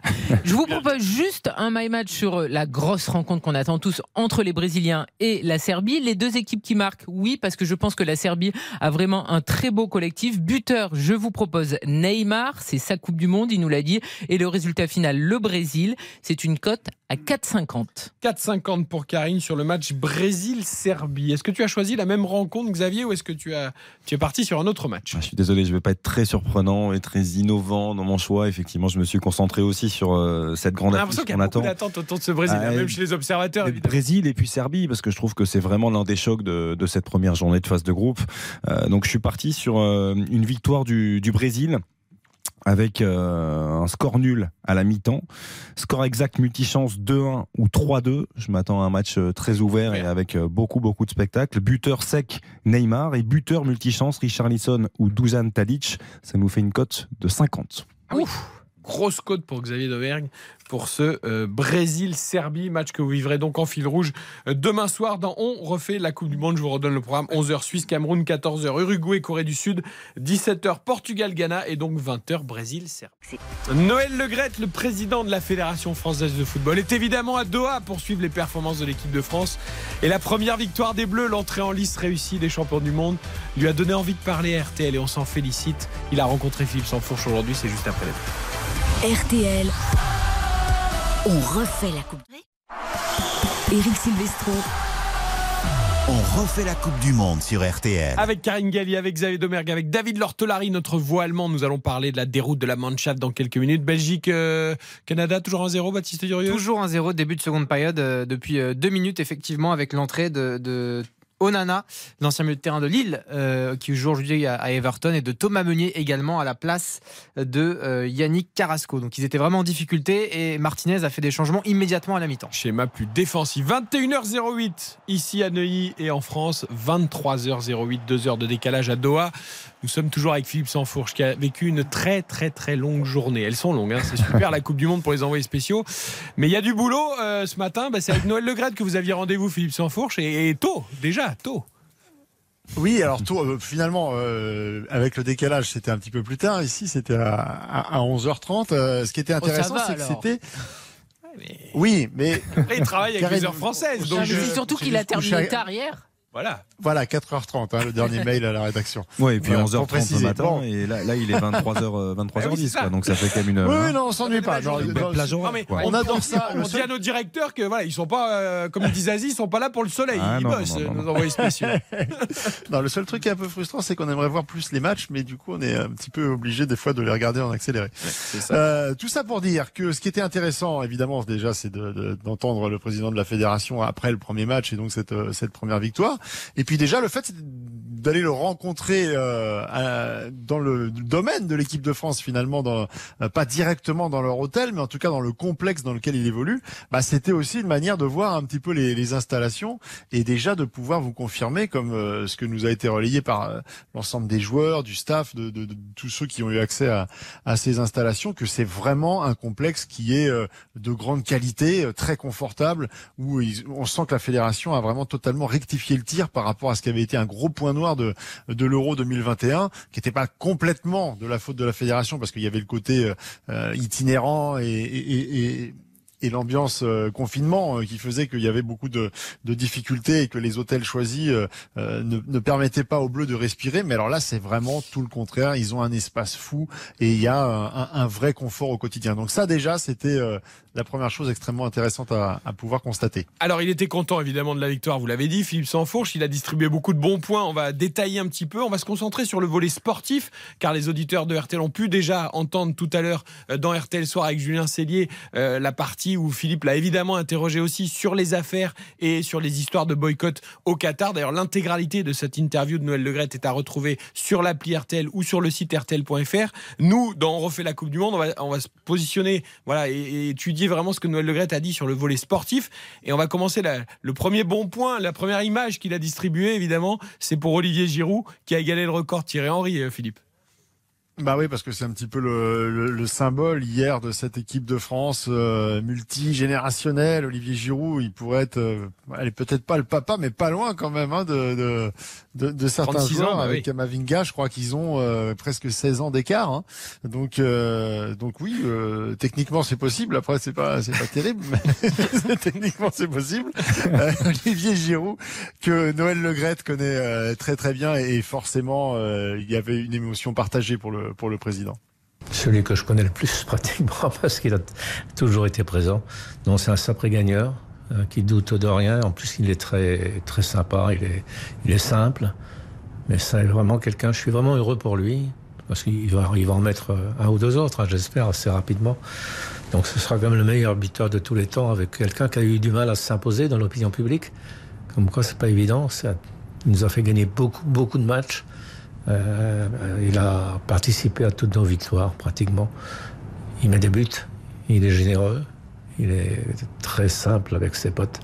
Je me fais l'avocat du diable, Karine. Est-ce que je me dis que Noël Legret, il a bien envie que ça soit sous son mandat, qui est le recordman des buts en bleu, plus le titre de champion du monde, évidemment, 2018 Oui, là c'est clair. Là, clairement, euh, il a envie euh, que effectivement Olivier Giroud devienne le meilleur buteur de l'histoire des Bleus. Après, évidemment, vu que c'est positif et qu'il y a une victoire, de toute façon, euh, quand tu écoutes Noël Legret, il adore tout le monde. Ah bah là aujourd'hui, vous allez voir, c'est, oui, je disais, distribution de bons points. quoi. Il adorait Benzema quand il était pas en bleu, il adorait Rabiot quand il avait décidé de pas être réserviste, il adore Giroud.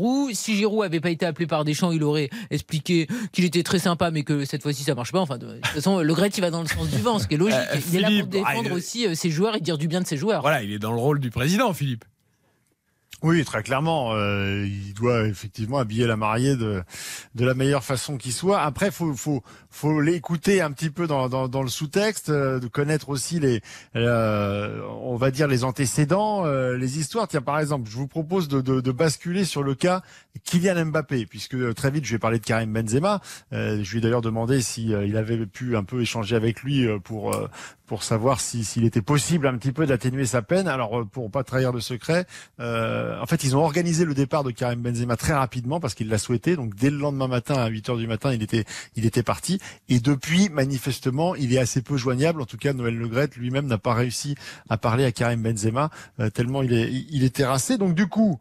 Kylian Mbappé devient euh, la seule euh, star, on va dire, euh, dans, euh, qui, qui est sous les sous les projecteurs de, euh, du monde entier, et Kylian Mbappé qui s'est fait assez discret ces dernières semaines, euh, qui euh, volontairement a souhaité un petit peu se, se retirer du, du, du monde médiatique. D'ailleurs, même hier, hein, homme du match, il n'est pas venu en conférence de presse alors que les, les autres joueurs viennent pour répondre à trois questions. Il On va veut peut-être pas lui reprocher ce aussi, d'ailleurs. Kylian Mbappé.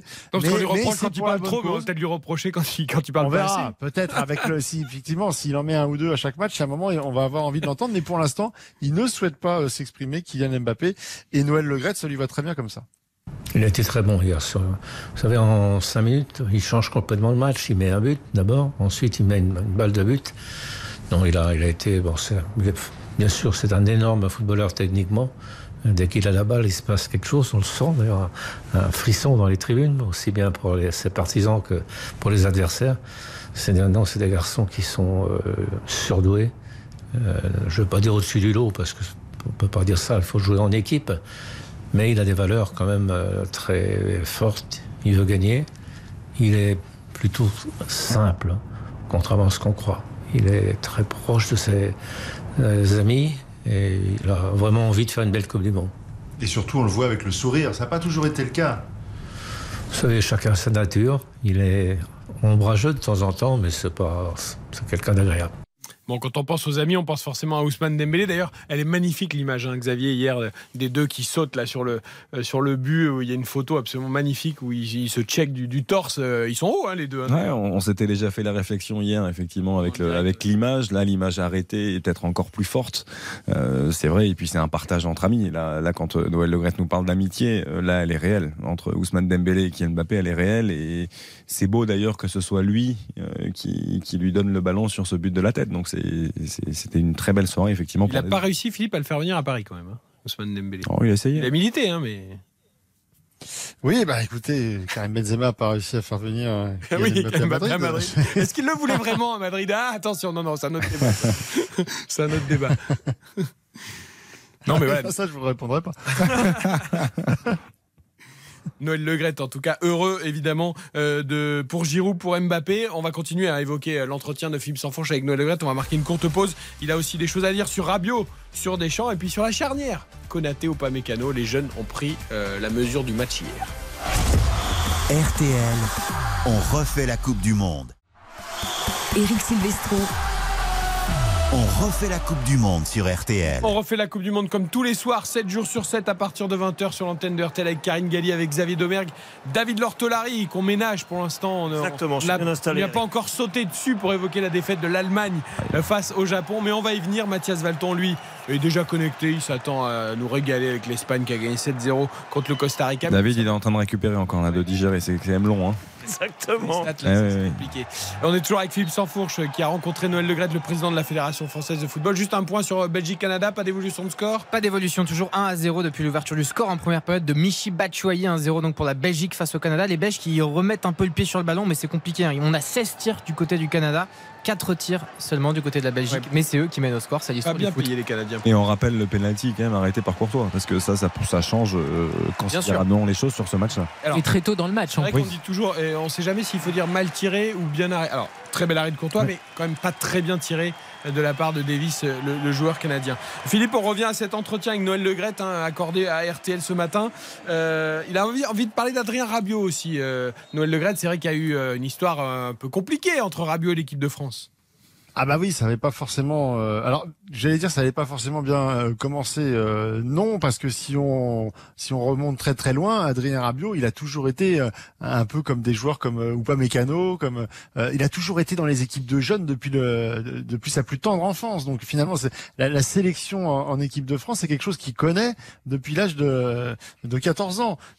Sauf que, bah, quand c'est devenu sérieux, effectivement, il y a eu ce, ce point noir de, de 2018 avec cette place de réserviste qu'il a eu tellement de mal à, digérer que il a, il a, il a souhaité ne pas en être. Et puis, bah, ça avait créé le, le pataquès euh, qu'on connaît. Derrière, Noël Legrette avait voulu voir le joueur. Alors, lui affirme que, euh, euh, a toujours affirmé que euh, Véronique Rabiot, sa maman, avait in- insisté pour euh, qu'elle soit là.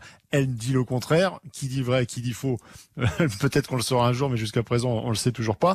Ça a été contra- contrarié, mais Noël Legrette, écoutez-le, il a toujours souhaité conserver un fil conducteur, ne jamais rompre en fait finalement la relation avec euh, Adrien Rabiot. Oui, c'est un garçon de toute façon qui a toujours euh, été volontaire. Moi, j'ai toujours gardé des contacts intéressants avec euh, avec lui.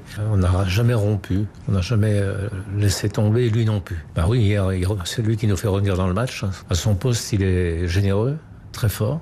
Il a progressé énormément et je suis vraiment content pour lui. C'est quelqu'un euh, d'agréable d'abord, mais très bon footballeur, très très bon footballeur. Et son premier match hier, évidemment, est ô combien intéressant. On l'attend beaucoup, lui, avec Aurélien Chouameni, Karine, euh, pour remplacer Pogba et Kanté. On l'avait rencontré à Clairefontaine juste avant le départ des Bleus. On l'avait trouvé très bien dans ses baskets, Adrien Rabiot, un peu euh, avec les semaines dernières, les dernières semaines à la Juve aussi. Il a envie de prendre des responsabilités. Il a envie même qu'on lui laisse un peu de liberté. On l'a vu hier, il a fini par prendre des initiatives et même de marquer, donc. Oui, c'est bien. Moi, je l'avais dit. hein, J'ai toujours trouvé que ces matchs en équipe de France étaient globalement euh, trop neutres par rapport aux qualités des joueurs et par rapport à ce qu'on lui demandait évidemment à, à ce poste. Et hier, il a été au rendez-vous. L'entame de match, elle a été un petit peu discrète. Au- à l'image de ses coéquipiers. Et puis c'est lui qui après euh, a été au, au rendez-vous. Il est vraiment monté en puissance et au final il peut être euh, très satisfait de son premier match en, en équipe de France lors d'une Coupe du Monde. C'était que l'Australie mais c'était évidemment important. Il devait marquer des points. C'est lui euh, qui doit être le taulier normalement au milieu de terrain parce qu'il est plus expérimenté que Chouameni. Donc c'est une bonne première en Coupe du Monde. Ça. Il a même fallu le calmer, hein, disait Didier Deschamps hier euh, après le match. Euh, je lui ai dit, euh, c'est bon. euh, à la fin, je N'en fais pas c'est bon, trop. redescends un peu. Ouais. C'était sa 30e sélection quand même, donc effectivement il fait figure de très expérimenté dans le cœur du jeu par rapport à l'équipe et, et à l'effectif dont, dont bénéficie euh, Didier Deschamps pour cette Coupe du Monde.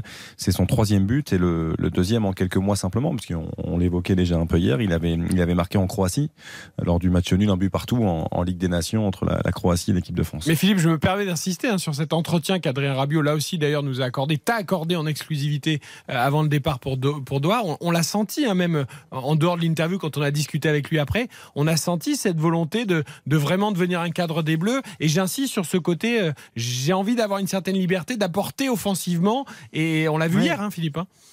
Mais là, on en revient à ce que je disais tout à l'heure, c'est-à-dire que dans les fameuses sélections de, jeunes dont je parle, il a toujours été un cadre. Il a toujours euh, euh, été euh, un des joueurs euh, qui, euh, qui, qui, qui, drainait derrière lui justement une énergie, un collectif. Et parfois, on le ressent pas trop parce que dans son phrasé, dans, dans sa manière de s'exprimer, on a l'impression qu'il est timoré. Et parfois, on, on se dit tiens, bah il a pas une grosse personnalité, Adrien Rabiot. Alors que c'est tout le contraire en fait. C'est pas, c'est un taiseux. Il est pas expansif. En fait, il, il a un degré degré moindre évidemment, on va pas faire de comparaison, mais mais mais mais il, il pâtit un petit peu de ce que euh, de l'étiquette qu'on mettait sur Zinedine Zidane au début de sa carrière, où on avait l'impression qu'il était un petit peu euh, timoré, alors que dans le vestiaire, ça fait partie de ces joueurs qui, qui, quand ils sont sur le terrain ou dans le vestiaire, ont une toute autre personnalité que dans le que dans le milieu public. Ce qui est, ce qui est rigolo, c'est qu'il a, à l'image de Chouameni, alors ils n'ont pas du tout la même manière de, de communiquer, hein, les, les deux, mais c'est deux joueurs euh, qui aujourd'hui constituent notre milieu de terrain et qui sont deux joueurs qui ont été un petit peu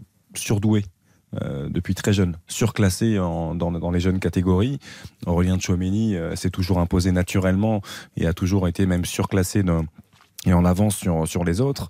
Euh, Adrien Rabiot, c'est un petit peu la même chose, mais les personnalités sont différentes. Aujourd'hui, on, on voit que euh, sur le terrain, ça peut apporter beaucoup de choses, cette complémentarité. Et euh, c'est vrai que moi, je me réjouis, à l'image de, de, ce que disait Karine, de, de voir la montée en puissance de Rabiot, de voir un Aurélien Tchouameni dans un rôle différent. Il va falloir compter sur eux et je, je pense qu'on peut leur faire confiance. Alors, autre sujet sur lequel s'est exprimé Noël Legrette à ton micro, Philippe, c'est évidemment les jeunes joueurs qui ont intégré cette équipe de France et notamment hier soir cette charnière qui a été lancé euh, Konaté euh, Upamecano. Euh, là aussi, fier d'eux, j'imagine? Oui, bah parce qu'il pouvait évidemment y avoir des doutes, hein, comme pour euh, tout le monde. Mais euh, il m'a parlé en fait d'un moment euh, fort, Noël Legrette, c'est quand il leur a parlé à Clairefontaine, quand il y a eu une prise de parole et qu'il a insisté sur sur l'importance du, du, du, premier match qui détermine tout le, le reste. Et il était content ce matin, Noël Legrette, de, de, de s'apercevoir que dans l'attitude, en tout cas, tous ces jeunes joueurs avaient fait preuve d'une grande maturité dans l'approche de, de cette première rencontre de, de Coupe du Monde. Et ça l'a pas surpris, euh, vous allez l'entendre, du fait en fait de leur de leur parcours et de leur trajectoire de vie autant que de leur trajectoire de footballeur. Ces garçons-là sont partis à l'étranger très tôt. Ils ont déjà l'habitude des grands matchs de Champions League ou dans leur championnat. Euh, bien sûr, c'est pas la même chose. Une Coupe du Monde, ils sont euh, vraiment, vraiment dedans. Ils avaient envie de la faire.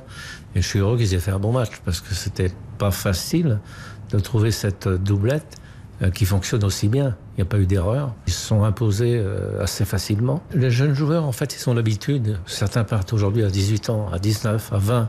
Donc, ils ont eu l'habitude de se débrouiller tout seuls. Les autres, il y a quelques années, partaient à 24, 25, 26, voire 27, lorsqu'ils avaient déjà accompli pas mal de choses en France. Voilà, et c'est vrai que la Bundesliga réussit aux joueurs français, euh, Xavier. Ça, c'est un vivier. Euh, on peut se tourner vers David aussi, l'ortolari. Bien sûr. C'est vraiment un championnat qui correspond à l'éclosion des jeunes et notamment des Français, David, qui brillent. Quoi. Il y en a partout en plus. Si vous prenez les 18 clubs, euh, il y, a très peu de clubs où il n'y a pas au moins un joueur français. Ouais. C'est fou, hein, ce, ce, français ouais, et puis beaucoup de japonais aussi. Oui. Enfin, pardon, désolé. Mais non, mais c'est vrai, il y a, y, a, y a, beaucoup de joueurs français effectivement dans, en Bundesliga parce que c'est un championnat où, où déjà on, on, travaille différemment et on, on aime euh, aller chercher des, des, de jeunes joueurs en, en, devenir on leur fait confiance très vite. Et hum, Dayo Tupamecano et Ibrahima Konaté sont arrivés en même temps euh, à Leipzig. Ils sont arrivés en 2017. Ils ont joué quatre ans ensemble. Quatre ans, ça compte et c'est vrai que ça se ressent encore, même si depuis ils ont ils ont fait chacun leur petit bonhomme de chemin dans, dans de grands clubs européens, mais les, les Allemands ont, ce, ont, cette faculté-là. On le voit avec, euh, avec Diaby, on l'a vu avec Nkunku, on l'avait vu beaucoup plus tôt avec euh, Johan Mikou notamment qui était qui avait rayonné euh, du côté du Verder il a il a sa statue hein, d'ailleurs à Brême Johan Mikou mais c'est Ndika voilà. à Francfort oui, Ndika enfin il y en a Thuram aussi Marcus Thuram Alassane Plea enfin il y a bon il y, a, il y en a énormément oui. Bon, et puis qui dit entretien avec Noël Legrette, euh, Philippe Sanfon, je dis forcément euh, discussion sur Didier Deschamps. Bah oui, forcément, parce que les deux hommes sont. c'est le duo, c'est inséparable. Euh, voilà, ils, se, ils ont même plus besoin de se parler, ils se comprennent sans, euh, sans discuter. Euh, il, a, il avait euh, posé le, le, cadre assez euh, clairement. Hein, Noël Legrette, il y a, il y a encore quelques quelques jours chez nos confrères de l'équipe, euh, puisque vous savez que le, le, contrat de Didier Deschamps s'arrête après hein, cette cette Coupe du Monde. Et il avait dit voilà, les, les choses sont très claires. Moi, j'ai fixé un objectif, c'est la demi-finale. si l'objectif est atteint Noël euh, Didier Deschamps bah, fera ce qu'il veut. S'il veut continuer, il continue. S'il veut, il a la main. Euh, sinon, on discute. Ça ne veut pas dire qu'il part forcément. Faut voir euh, comment se fait passer la Coupe du Monde. Faut voir beaucoup de choses.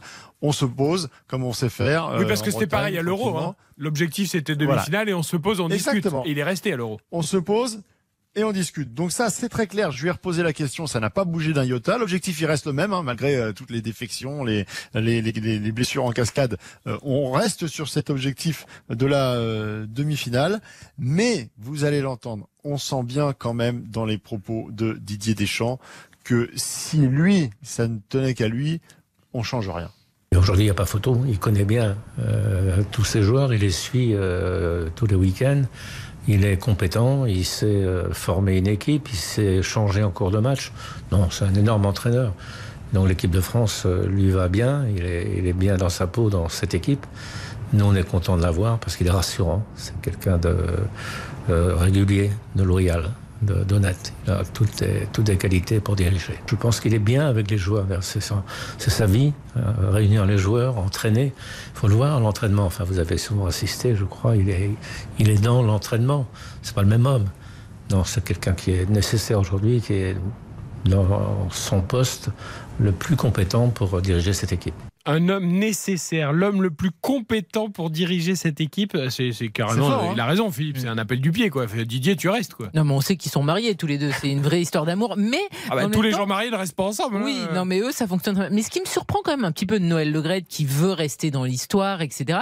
Je trouve ça étrange qu'il ait pas envie d'être le président de la Celui qui signé Zidane. Ouais, qui nomme Zidane. Je trouve qu'en fait, euh, c'est un peu bizarre parce que qu'il aime Deschamps et qu'il veuille toujours que ça continue avec Deschamps, oui. Mais le problème, c'est que si c'est pas lui qui nomme Zidane, ça sera son successeur. Et vu qu'il aime marquer euh, l'histoire, ça me surprend qu'il ait pas eu envie de dire moi aussi j'ai fait ça, toi, dans- quand il fera son bilan. Ou pas, dit Philippe sans fourche. Ça, en Mais fait, Noël. Le Graët, il veut que Deschamps gagne la Coupe du Monde, qu'il dise maintenant j'arrête là-dessus, et je nomme, et c'est lui qui nomme Zidane. Voilà, c'est ça en fait l'histoire rêvée. Ah, mais le package parfait, pas là, du oui. tout. Non Pas du tout. Ah d'accord, Pas ok. du tout, mais- ce qui- ce qu'il veut, ce qu'il veut, parce que ce qu'il faut considérer, c'est que Noël Le Graët, il lui reste deux ans de mandat. Alors après, il y a des affaires, on va pas en parler là, mais effectivement, qui peuvent euh, écourter ce, ce mandat ou pas. Mais en tout cas, il y aura euh, certainement des, des, des suites à tous les, les dossiers, que ce soit personnel ou concernant la, la, la fédération, et on verra bien si Noël Le Graët va jusqu'au bout de son mandat. Mais normalement, il lui reste deux ans de mandat. Et il a un mode de fonctionnement qui est tellement idéal pour lui avec Didier Deschamps qu'il ne veut surtout pas changer ça. Et c'est pas la qualité intrinsèque de, de, de Zinedine Zidane, parce que Mais pour marquer l'histoire encore plus, être le Mais, pour sélectionneur marquer l'histoire qui a encore nommé plus, Zidane. Tu fais tes deux ans. Tu fais tes deux ans avec Didier Deschamps, et puis quand Didier Deschamps s'en va, tu t'en vas en même temps, et tu nommes Zinedine Zidane. Ah oui, donc tu le nommes quand même. Ok. Allez, Oui, c'est une, sortie- peut- peut- c'est une sortie grandiose comme celle qu'on accorde à Philippe Sansfourche qui a bien mérité d'aller se coucher après avoir vu peut-être la fin du match entre le Belgique et, les- et le Canada, toujours 1-0. Exactement. Euh, Pour la avec Belgique. toute l'équipe, et peut-être même une petite mousse. Ah, eh ben vous avez Ah. bien raison. Et on remercie Nicolas. 14 Jean-Jean, euros la mousse. Profitez-en Hamelin, bien. Morad Jabari, toute l'équipe des envoyés spéciaux d'RTL qui vous font vivre sur cette antenne du matin au soir toute la Coupe du Monde. Merci Philippe. Bonne mousse et bonne soirée à Et on remercie Mathias qui a passé toute la journée avec moi. Aussi, notre et ami qui a technicien. été euh, d'un soutien technique euh, absolument impeccable. La grande famille Merci d'RTL. beaucoup. Merci à demain les garçons. Merci. RTL, on refait la coupe. Merci d'écouter RTL. RTL, vivre ensemble. Éric Silvestro. On refait la Coupe du Monde sur RTL. 21h30 sur RTL, 21h30 à Neuilly, à Paris, 23h30. J'étais en train de penser à Philippe Sansfourche avec la mousse. Je crois qu'il se couche trop tard quand même parce que. Il la- travaille La Coupe du Monde ne fait que commencer avec Nicolas Jean-Jérôme, Morad Jabari, Gouamelin. Donc, euh, ok, profite, pour, ok profite pour une même. petite mousse, ok pour un peu de foot, mais après, Ouais, au dodo et au boulot. Euh, pour la fin du match, Belgique-Canada, est-ce qu'ils vont se régaler pour, euh, avec la petite mousse pour la fin du match? Euh, Écoutez, je sais pas, pour l'instant toujours 1-0 pour euh, les Belges face au Canada. On joue depuis 70 minutes. À noter qu'il y avait une magnifique passe de Kevin De Bruyne lancée sur le côté droit.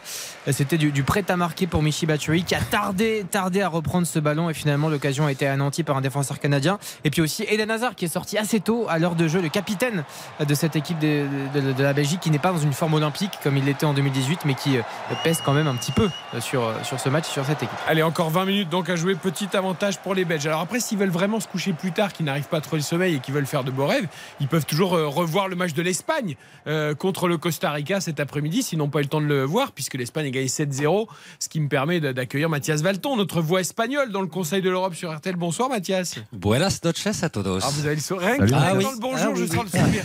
Vous voyez Ah bah quand on se régale comme ça, forcément. Alors Mais que- j'imagine que vous aussi. Ben oui, Ah nous aussi, Ah oui. on a passé un très bon moment. Alors que j'ai en face de moi David Lortelari qui essaie tant bien que mal de, de, de- de faire bonne figure, d'être- d'être quand même positif. Des dépités. mais voilà, mais l'Allemagne, en revanche, nous a un peu déçus, euh, David. Un peu choqués, 2-1 même. contre le Japon, défaite de l'Allemagne. Alors, je suis remonté jusqu'au 13 mars 2022, Eric, pour comprendre la blessure euh, au ligament croisé de Florian Wirtz, le petit prodige de Leverkusen. C'est son absence qui fait tout, n'est-ce pas? Mmh, je ne sais pas. Non, non, non. Je, non. je- je n'y crois pas vraiment. Euh, les, les confrères en Allemagne sont déboussolés, les joueurs aussi, on les a vus euh, au coup de sifflet final, ceux qui ont eu le courage de venir parler. Il y a eu Neuer, il y a eu Müller, il y a eu Gundogan aussi, qui a mis deux, trois petits tacles à ses partenaires en passant, dans la bonne tradition allemande. Euh, Mats Hummels n'est pas là, mais on trouve toujours quelqu'un pour, pour placer quelques bonnes critiques, pour se remettre en question peut-être aussi. Il est temps, avant d'affronter cette Espagne qui, en 2020, avait gagné 6-0 contre l'Allemagne. C'était encore Yogi Löw, le sélectionneur. Ouais, alors, est-ce que euh, on peut faire vraiment des parallèles avec la hum, déconvenue de l'Argentine la veille contre l'Arabie Saoudite ou est-ce que ce sont deux contextes de matchs complètement différents? On rappelle que l'Argentine menait 1-0, avait des occasions pour tuer le match. Ça a été un peu pareil quand même pour l'Allemagne euh, cet après-midi. Et finalement, euh, alors peut-être plus de qualité quand même chez le Japon que, de- l'Arabie Saoudite, mais euh, il n'y a, pas de parallèle entre ces deux grandes nations qui se sont fait surprendre après avoir mené au score, euh, Xavier? Il peut y en avoir parce que. euh, Scénario en tout cas. Dans, dans le scénario, oui, c'est une réalité. Euh, après, je voyais David un petit peu hocher la tête. Quand on, on regarde effectivement le passé euh, de ces deux sélections, euh, Arabie Saoudite euh, d'un côté et Japon de l'autre, ça n'a quand même absolument rien à voir. Le, le Japon, euh, je le disais pour, euh, pour plaisanter tout à l'heure avec David, mais quand je disais qu'il y avait beaucoup de Japonais en Bundesliga, c'est vrai, il y en avait 8 cinq. de l'équipe qui, qui est là au, au Qatar. Et il y en avait cinq qui étaient titulaires. Dans le, le 11, les deux buteurs euh, jouent à Fribourg et à Borum, les deux buteurs du Japon aujourd'hui. Voilà, c'est une équipe qui a des qualités, qui nous l'avait déjà montré en 2018. Huitième de finaliste, on, on le rappelle, ils avaient perdu de peu hein, face à la Belgique, 3 buts à 2, les, les Japonais. Ils avaient battu la Colombie en ouverture aussi, la Colombie qui est une grosse nation du football. Donc euh, voilà, je, suis- je suis moins surpris. Je suis moins surpris, en revanche, par rapport au match. Euh, oui, ils ont perdu le fil complètement. Ils ont, ils ont arrêté de jouer en fait. Et je, ce que j'aime pas avec ces Allemands par moment, c'est que on peut sentir un peu de suffisance par euh, certaines séquences. Et, Et- et ça, ça me dérange parce qu'en face, il y a de la qualité. Mais il y a quand même un terrible manque d'efficacité parce que il faut quand même rappeler 26 tirs au but pour les Allemands et c'est sur penalty Gundogan. C'est, je veux dire, c'est pas possible. Et après, Ils a- ont pas de neuf, ils ont pas de neuf. Non, mais voilà. Après, ils ont choisi de commencer le match avec Havertz en neuf. Ça n'a pas du tout marché. Mais c'est quand même fou que cette équipe allemande était réputée pour son efficacité et elle l'a perdue depuis quand même un moment. Et ça, cet après-midi, ça a été quand même vraiment criant. Je veux dire, c'est pas possible d'avoir autant d'opportunités et d'autant gâcher. Et attention à Hansi Flick, hein, parce que je peux vous dire que Mathias Valton, il est en train de prendre des notes de tout ce qu'on dit sur l'Allemagne avant le match de dimanche Espagne-Allemagne. Il va, tout besoin. tran- il va tout transmettre à Luis Enrique. Si, si, je vous entends bien euh, taper sur Oui, votre petit clavier frénétiquement. Vous êtes en train de prendre toutes les notes qu'il faut, là, Mathias Je, Valton. je suis l'espion de Louis Ouais, Enrique. mais je vois ça, je vois vais ça. tout lui apprendre, oui, c'est ça. non, mais attention, attention. Non, mais alors, on savait, on en a parlé souvent dans le Conseil de l'Europe, hein, votre rendez-vous du foot européen toute l'année sur RTL le samedi euh, avant le match de, de 21h. On savait que cette équipe d'Allemagne il y avait des interrogations. D'abord sur le fait de ne pas avoir de, de neuf, et surtout sur cette défense euh, lourde et lente. Euh, Surtout, oui, alors le- le- Karine a raison de parler de l'efficacité. Elle est dans les deux surfaces. C'est-à-dire que offensivement, vous avez euh, X occasions. Ça peut être 15, ça peut être 20, ça peut être 25, ça peut être 30. C'est pareil. L'idée est la même. Euh, Il y a eu un très- une très bonne séquence par ailleurs du gardien japonais aussi. Exactement. Ouais. Qu'il faut, qu'il faut, garder, qu'il faut garder à l'esprit parce que ça peut faire 4-0 à la mi-temps et personne ne crie au, stan- au scandale. Et derrière, euh, Xavier a raison, on perd le fil. On est dans son jeu un petit peu romantique, euh, de belles, de belles actions, de beaux, de beaux mouvements. Et puis finalement, euh, on se fait peur en défense. À l'arrivée, on se retrouve avec des éditorialistes ce soir chez nos confrères en Allemagne qui disent que Neuer a été abandonné par sa défense. Abandonné par sa défense. Alors après, on peut cibler. Par exemple, tout reproche sur le- l'égalisation sur- quand même. Oui, oui, oui, oui. Il a sorti quelques arrêts d'ailleurs aussi, hein, pour le coup. Mais... Oui, mais sur, sur cette intervention, je trouve qu'il il doit mieux faire. Il peut, il peut la repousser sur le côté, je veux dire. Il, il la, il la remet un petit peu dans l'axe et derrière. Il ça est peut-être et- surpris aussi de- du fait que Schlotterbeck euh, soit si passif. Alors y a, Schlotterbeck et Zouleux, c'est pas Enfin, possible. C'est- il y a deux défenseurs de Dortmund là. Rudiger, il a fait à peu près le hein. taf. Oui. Mais les Bah oui. autres. Mais... C'est le Zouleux, on s'attendait à ça. Hein. Ah, mais Zouleux, il n'y a aucune surprise. Bah oui, en plus tu le mets arrière droit, il est tout lourd, le pauvre. Alors après contre contre l'Espagne, puisque je sais qu'on va très vite se projeter à dimanche 20h la finale de la Coupe du Monde pour l'Allemagne. euh, il y aura deux solutions pour le sélectionneur et ça va être un choix cornélien. Est-ce qu'on remet la plupart des mêmes parce qu'on leur fait confiance parce que Schlotterbeck c'est quand même un- il a du talent, il a il a une qualité de relance, il a il a une, une espèce de leadership aussi. Peut-être que c'est trop précoce pour un défenseur central, mais ça peut se tenir. Ou alors est-ce qu'on change encore des choses et qu'on repart donc avec une défense en chantier avec certes des bons joueurs. Ça pourrait être, je pense notamment à Mathias Ginter de Fribourg, qui pourrait aller très bien peut-être avec Rudiger en défense centrale, mais ça va rester un chantier. On en a parlé les semaines précédentes, Eric. Il n'a pas pu être travaillé avant ce chantier parce que c'est toujours pareil. On se dit euh, évidemment que les mecs tu les lances pas euh, comme ça. Enfin remarque euh, là Deschamps n'a pas eu le choix, mais tu lances pas des mecs pour une Coupe du Monde, surtout dans un match crucial quand tu as perdu le premier. Après, tu peux réfléchir différemment. Tu peux dire aussi qu'au milieu de terrain défensif, Gundogan, Goretzka, Kimmich, ce sont aussi des artistes dans leur Et genre. Goretzka qui a pas débuté, c'était une a pas surprise. débuté. C'était une surprise, mais il voulait, il voulait donner à Gundogan le- le- les clés aussi du jeu en partie. Ça se comprend quand on connaît le contexte de préparation de ce mondial. Ouais, et puis à l'arrivée, euh, À l'arrivée, il a failli perdre un ballon. il sort, Il perd un ballon euh, qui est hyper hein. dangereux. Gundogan, il sort, il y a un 0 Oui, quand Goretzka rentre. hein. Donc euh, bon. Après Goretzka manque de marquer d'ailleurs. Il a une des frappes qui. Ouais, passe. alors après, on peut refaire le match. Si on reprend le, le- le fil du match, tu, encore une fois, tu peux mener 3, 4-0 sans problème. Et puis derrière, tu as cette frilosité, pardon, c'est pas cette frilosité, cette fragilité qu'on a connue euh, bah, avec Yogi Löw sur la fin de son mandat notamment, où ça tournait, ça tournait, ça 2018. tricotait, il se passait rien. Corée du Sud, quatrième du 2018. groupe. euh, Non mais je, je- enfin, au bout d'un moment il faut, il faut en parler quand même parce que je sais que tu vas le défendre Niklas Zule, mais il faut, faut quand même parler de la, la faiblesse de ce joueur. C'est-à-dire que sur les deux buts il y est quoi. Sur la, il couvre tout, il revient en marchant. Non seulement tu le disais Karine, il va à deux à l'heure, mais il revient en marchant. C'est-à-dire qu'il ne fait même pas l'effort de courir. Je- moi je veux bien tout entendre. hein. Euh, si, si on me dit aujourd'hui si Hansi Flick, euh, Niklas Zule euh, peut occuper un rôle de latéral droit en Coupe du Monde, bon bah très bien. Alors, Ce qui est c'est- étonnant, c'est vraiment qu'on connaît absolument rien au foot. Parce il que était encore titulaire en Bayern l'année dernière. Bon là il Oui. a changé de club, mais euh, c'est étonnant quand même. Il faut, il faut se souvenir d'un précédent qui avait été euh, modifié de manière euh, claire et brutale par euh, Yogi Löw en 2014 lorsqu'ils sont champions du monde contre l'Algérie. Il aligne quatre défenseurs centraux en défense.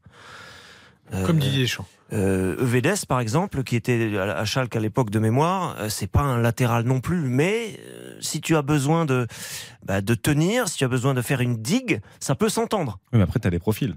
Euvedes avait peut-être un peu plus le profil Je suis- je suis que Niklas Zule. Et d'ailleurs, Mais la là- question, c'est est-ce qu'il va jouer le deuxième match? Bah, c'est ce que je disais. Là, mais ça, on ne sait pas. Mais la En critique- Allemagne, ils disent quoi? Non, mais là, il y a quoi comme solution? Il n'y en a pas 50. Avec hein. Kimmich qui recule. Est-ce qu'il y a des notes comme chez nous en Bah, tu Allemagne vois, Oui, Alors des il a eu Niklas Bah, les, Zule les notes, on les connaîtra demain matin. Ah bah, Ils n'ont pas internet en Allemagne, il n'y a pas, il y a pas la version que si. numérique un peu en avance. Mais Bien sûr Karine, que si. Karine l'a dit, elle a raison. C'est-à-dire que euh, ça s'est fait d'ailleurs hein, sur les matchs de ça va préparation, être les ça, derniers matchs. Euh, Kimmich a retrouvé son rôle de latéral droit et à ce moment-là, tu associes les deux au milieu. S'il Mais ça, s'il fait ça, ça veut dire qu'il a c'est un peur. manque énorme. Et puis c'est un manque Enfin, énorme. Contre l'Espagne, peur. personne ne lui pardonnera d'avoir peur. Oui. Là, t'es obligé d'avoir peur. Thomas Müller l'a dit. Ah, on a deux victoires à aller chercher. Et tu affrontes l'Espagne qui a brillé cet après-midi. Donc là, il faut être lucide. Oui, t'as peur. Sinon, faut peur, Mathias, ou- on est d'accord. ou Sinon, il faut aller chercher Philippe Lam pour lui dire de. De revenir, Tu bien sûr. Quel latéral hein. c'était L'Espagne fait peur, Mathias, on est d'accord. Il n'y a pas de honte à avoir peur de l'Espagne. Elle est sur sa lancée de, de l'euro.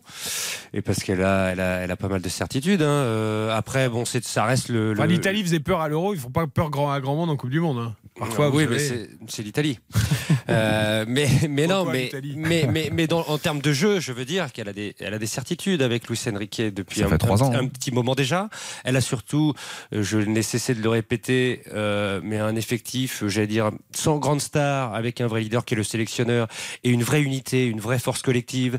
Euh, et, et tous les anciens internationaux euh, qui ont été champions du monde en 2010 que j'ai pu lire ou que j'ai pu avec qui j'ai pu discuter me disaient cette équipe me fait beaucoup penser à la nôtre parce qu'il n'y a pas d'ego au-dessus du collectif et il n'y a pas de neuf eux- non plus. et pour exactement il n'y a pas de neuf non plus Comme en 2010. mais mais on est capable quand même de, de marquer des buts plus qu'en 2010 En 2010, ils en plus qu'en pas. Ils en 2010 marquaient pas. Zéro, Ils en marquaient plus qu'en 2010 Ouais. voilà déjà mais euh, mais elle, elle leur faisait beaucoup penser à, à, à leur génération parce que voilà justement c'était euh, une pigna comme on dit un groupe soudé et, et, et vraiment euh, dédié au même objectif c'est-à-dire au, au groupe et aller chercher quelque chose ensemble et c'est ce qu'a d'ailleurs essayé de faire Luis Enrique euh, depuis le début. C'est pour ça qu'il n'y a pas par exemple un joueur comme Sergio Ramos qui a euh, trop de, de leadership.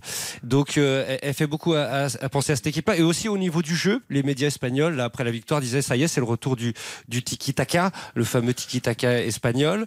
Euh, moi j'ai eu l'impression aussi c'est vrai par certaines période. Ah, j'ai vu de la verticalité aussi à certains moments. et voilà, La mais moi j'avais plus, hein. plus de voir le, le- Ah ouais. le Barça de Luis Enrique, euh, qui était très vertical euh, et, et- et qui avait quand même cette, cette- cette faculté à, à- à garder le ballon, à le conserver avec du jeu en une ou deux touches, beaucoup d'intensité, de permutation, de mouvement, une circulation de balle aussi extrêmement euh, fluide, rapide, euh, et avec des joueurs qui sont justement favorisés parce que les, les- joueurs sont toujours disponibles entre les lignes. Euh, il faut il faut relativiser aussi parce que ça reste le Costa Rica, euh, qui est qui est une équipe pour moi sur ce que j'ai vu très faible, mais, mais parce que le- l'Espagne les a complètement aussi étouffés. Ils ont confisqué le ballon, ils ont fait ils ont fait étalage de toute leur qualité technique. Ça c'est pas une surprise, mais euh, 1000 passes réussies, hein, messieurs quand même. Cet après-midi, c'est le total le plus important dans un match sans prolongation dans l'histoire de la Coupe du Monde. Joli, joli. Mais c'est vrai que l'Espagne, quand elle joue comme ça, ça me fait penser, tu sais, comme quand tu dis, il joue comme un prof de tennis. C'est-à-dire, euh, il donne la leçon, quoi. Il distribue, c'est beau, c'est technique, c'est fluide. Ça fait des diagonales et ça change de rythme, Voilà. ouais. Mais euh, si après tu tombes sur un mec, euh, voilà, est-ce que euh, tu peux pas jouer toujours prof de tennis? À un moment, il faut, il faut accélérer, il faut faire mal, il faut faire les coups moches.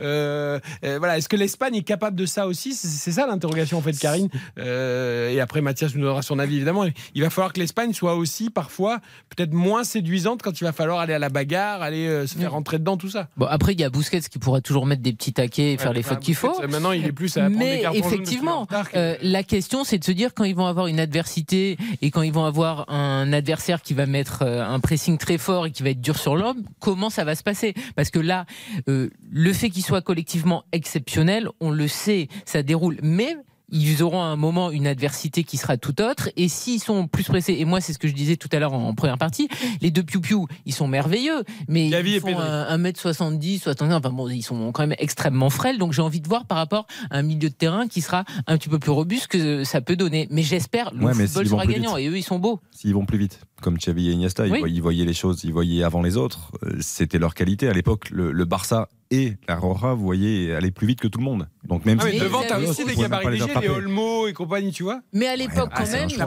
Fernando aussi Torres, la qui va meilleure mettre- défense centrale. Oui, Bon, là, là, effectivement, cet après-midi, en plus, on a vu Rodri reculer d'un cran aux côtés d'Emeric Laporte, alors que bon, on s'interroge un peu, Ça Mathias, continuer, par ça, rapport à ça. Ça va, ça va s'installer ou Euh, après il Luis apporte des garanties, hein, Rodri, il n'y a aucun souci. Euh, hein. C'est une idée de l'adjoint de Luis Enrique, euh, notamment pour euh, sa qualité euh, technique, euh, alors qu'on pensait euh, notamment voir Pau Torres, euh, le défenseur de Villarreal, avec la porte, puisque ça avait bien fonctionné en plus à, à l'Euro.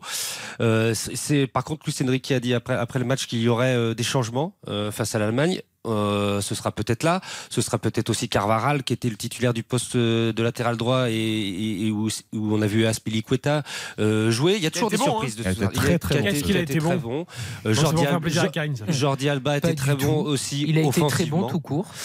Euh, mais bon, c'est pas, il va avoir des surprises, mais je suis assez d'accord avec à la fois Karine et à la fois Xavier. C'est-à-dire que l'Espagne euh, est en difficulté quand la presse haut, quand on est très agressive, mais sa la façon qu'elle a de s'en sortir, c'est en gardant la balle. Sa meilleure défense, c'est d'avoir le ballon.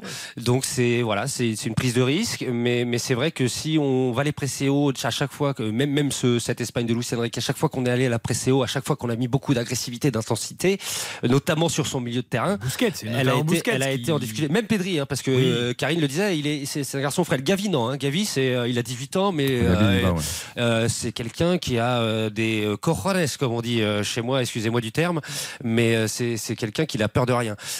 Mais ça, va être la, la grande inconnue, la, la grande inconnue, justement, savoir si elle est capable de répondre aussi déjà à ce défi allemand. Ça va être une toute autre position et on va voir vraiment où elle, se- où elle se situe.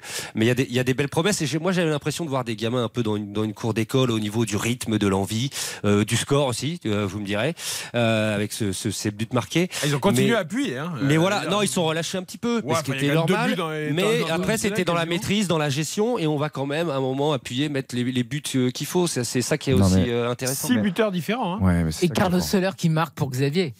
Bien sûr. Oui. Il rentre, il marque Morata, comme Alvaro Morata. Olmo. euh, Ils ont fait le plein de confiance. C'est ça qui est pas rassurant aussi pour David. C'est-à-dire que l'Espagne s'est imposée avec la manière, mais ils ont fait le plein de confiance. Tous les joueurs, les joueurs qui sont entrés en cours de jeu, euh, ils ont fait la différence, ils ont marqué.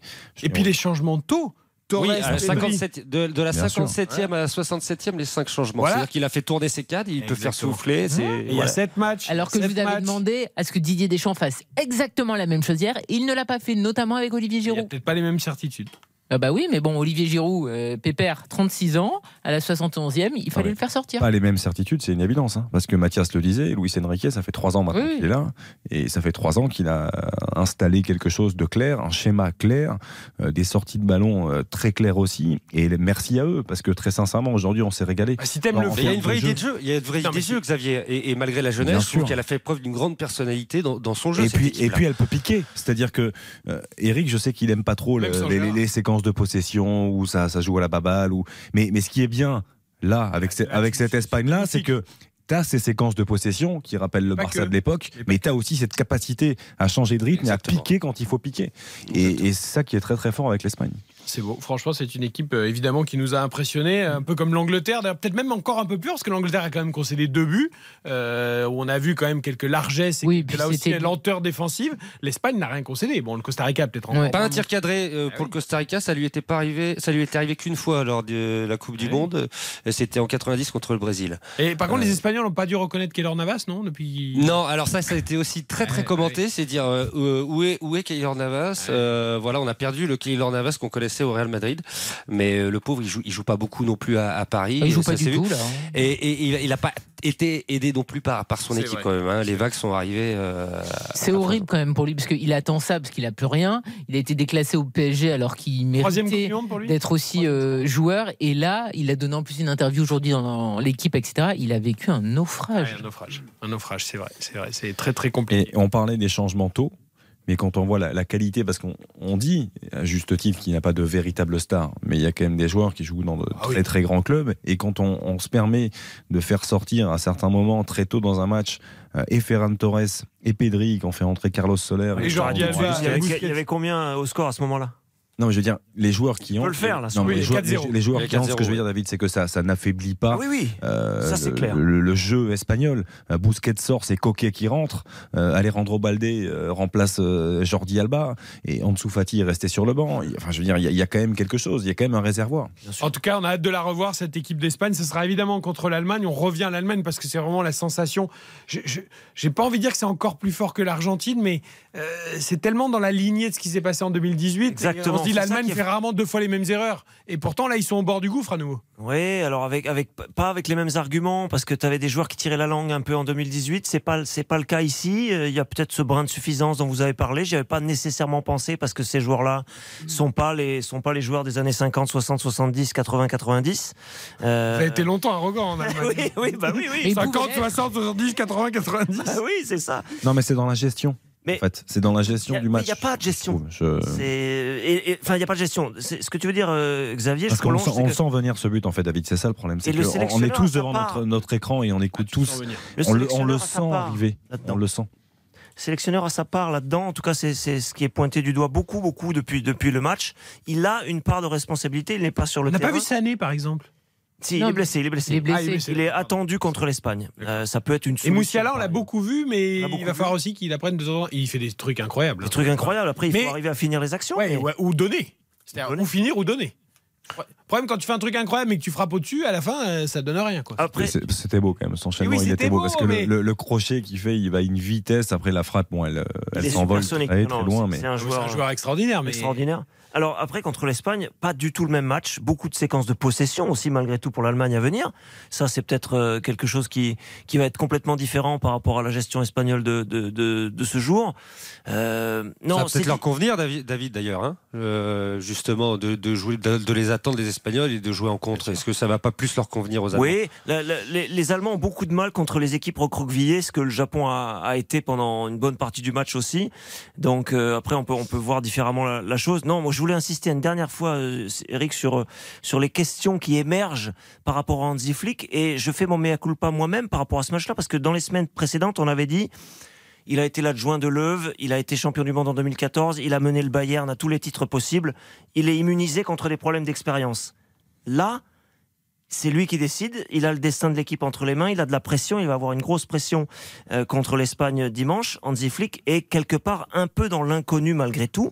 Et les changements d'aujourd'hui sont pas pertinents.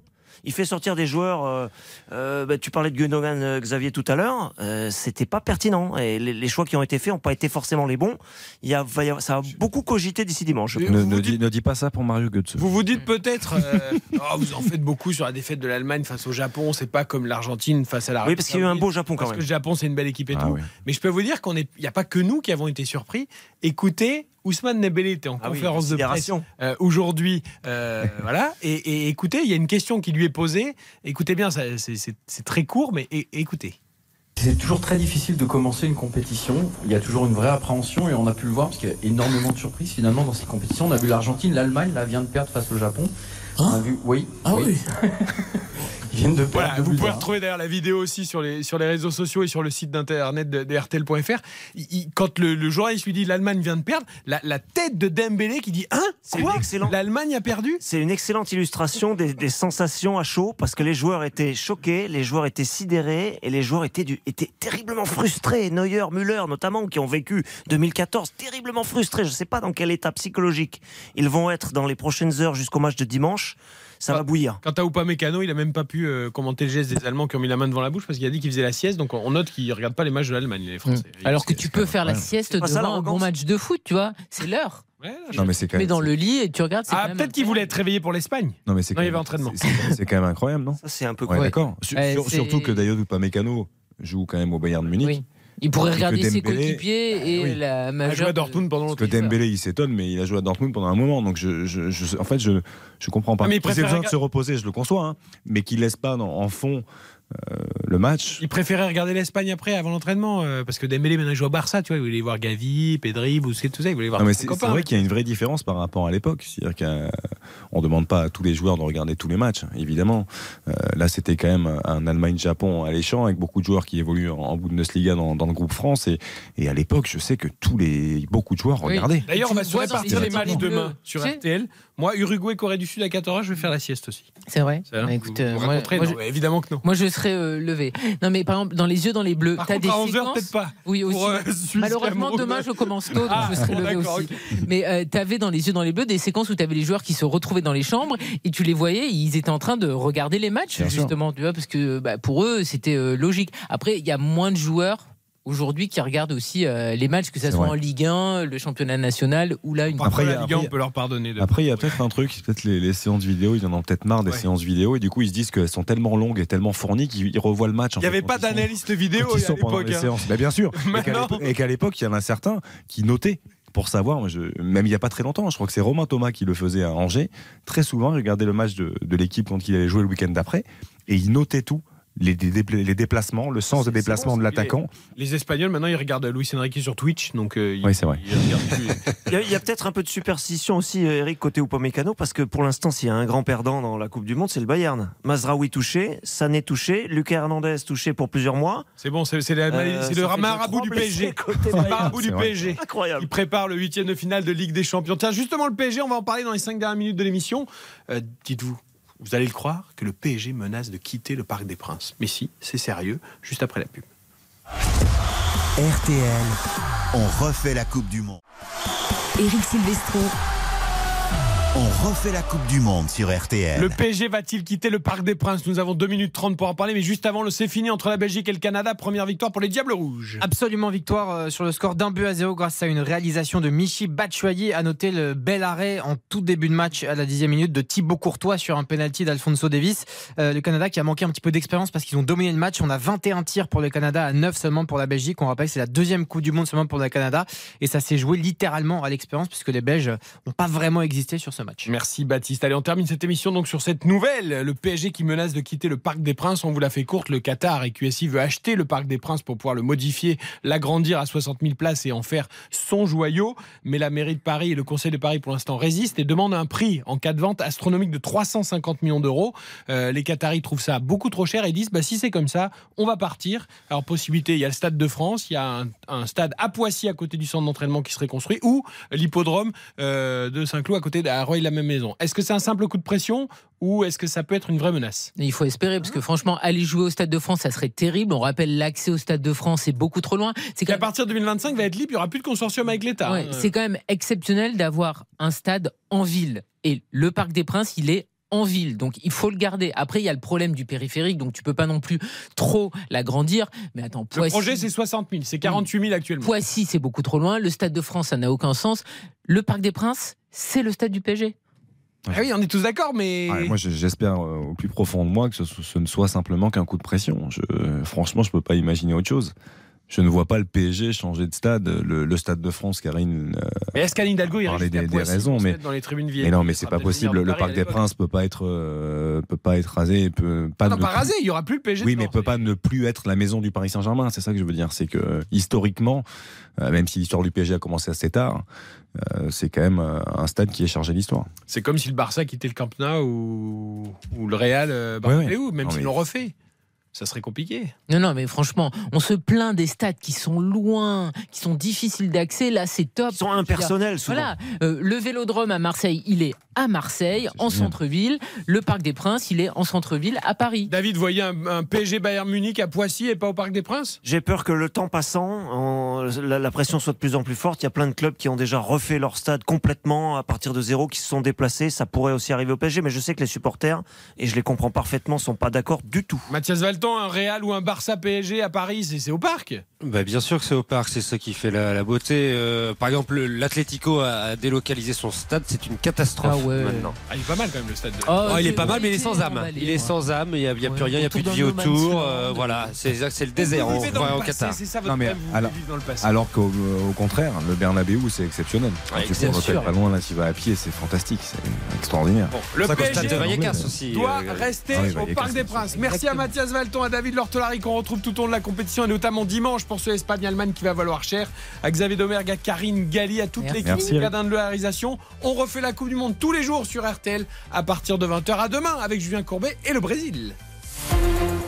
RTL. Il est 22.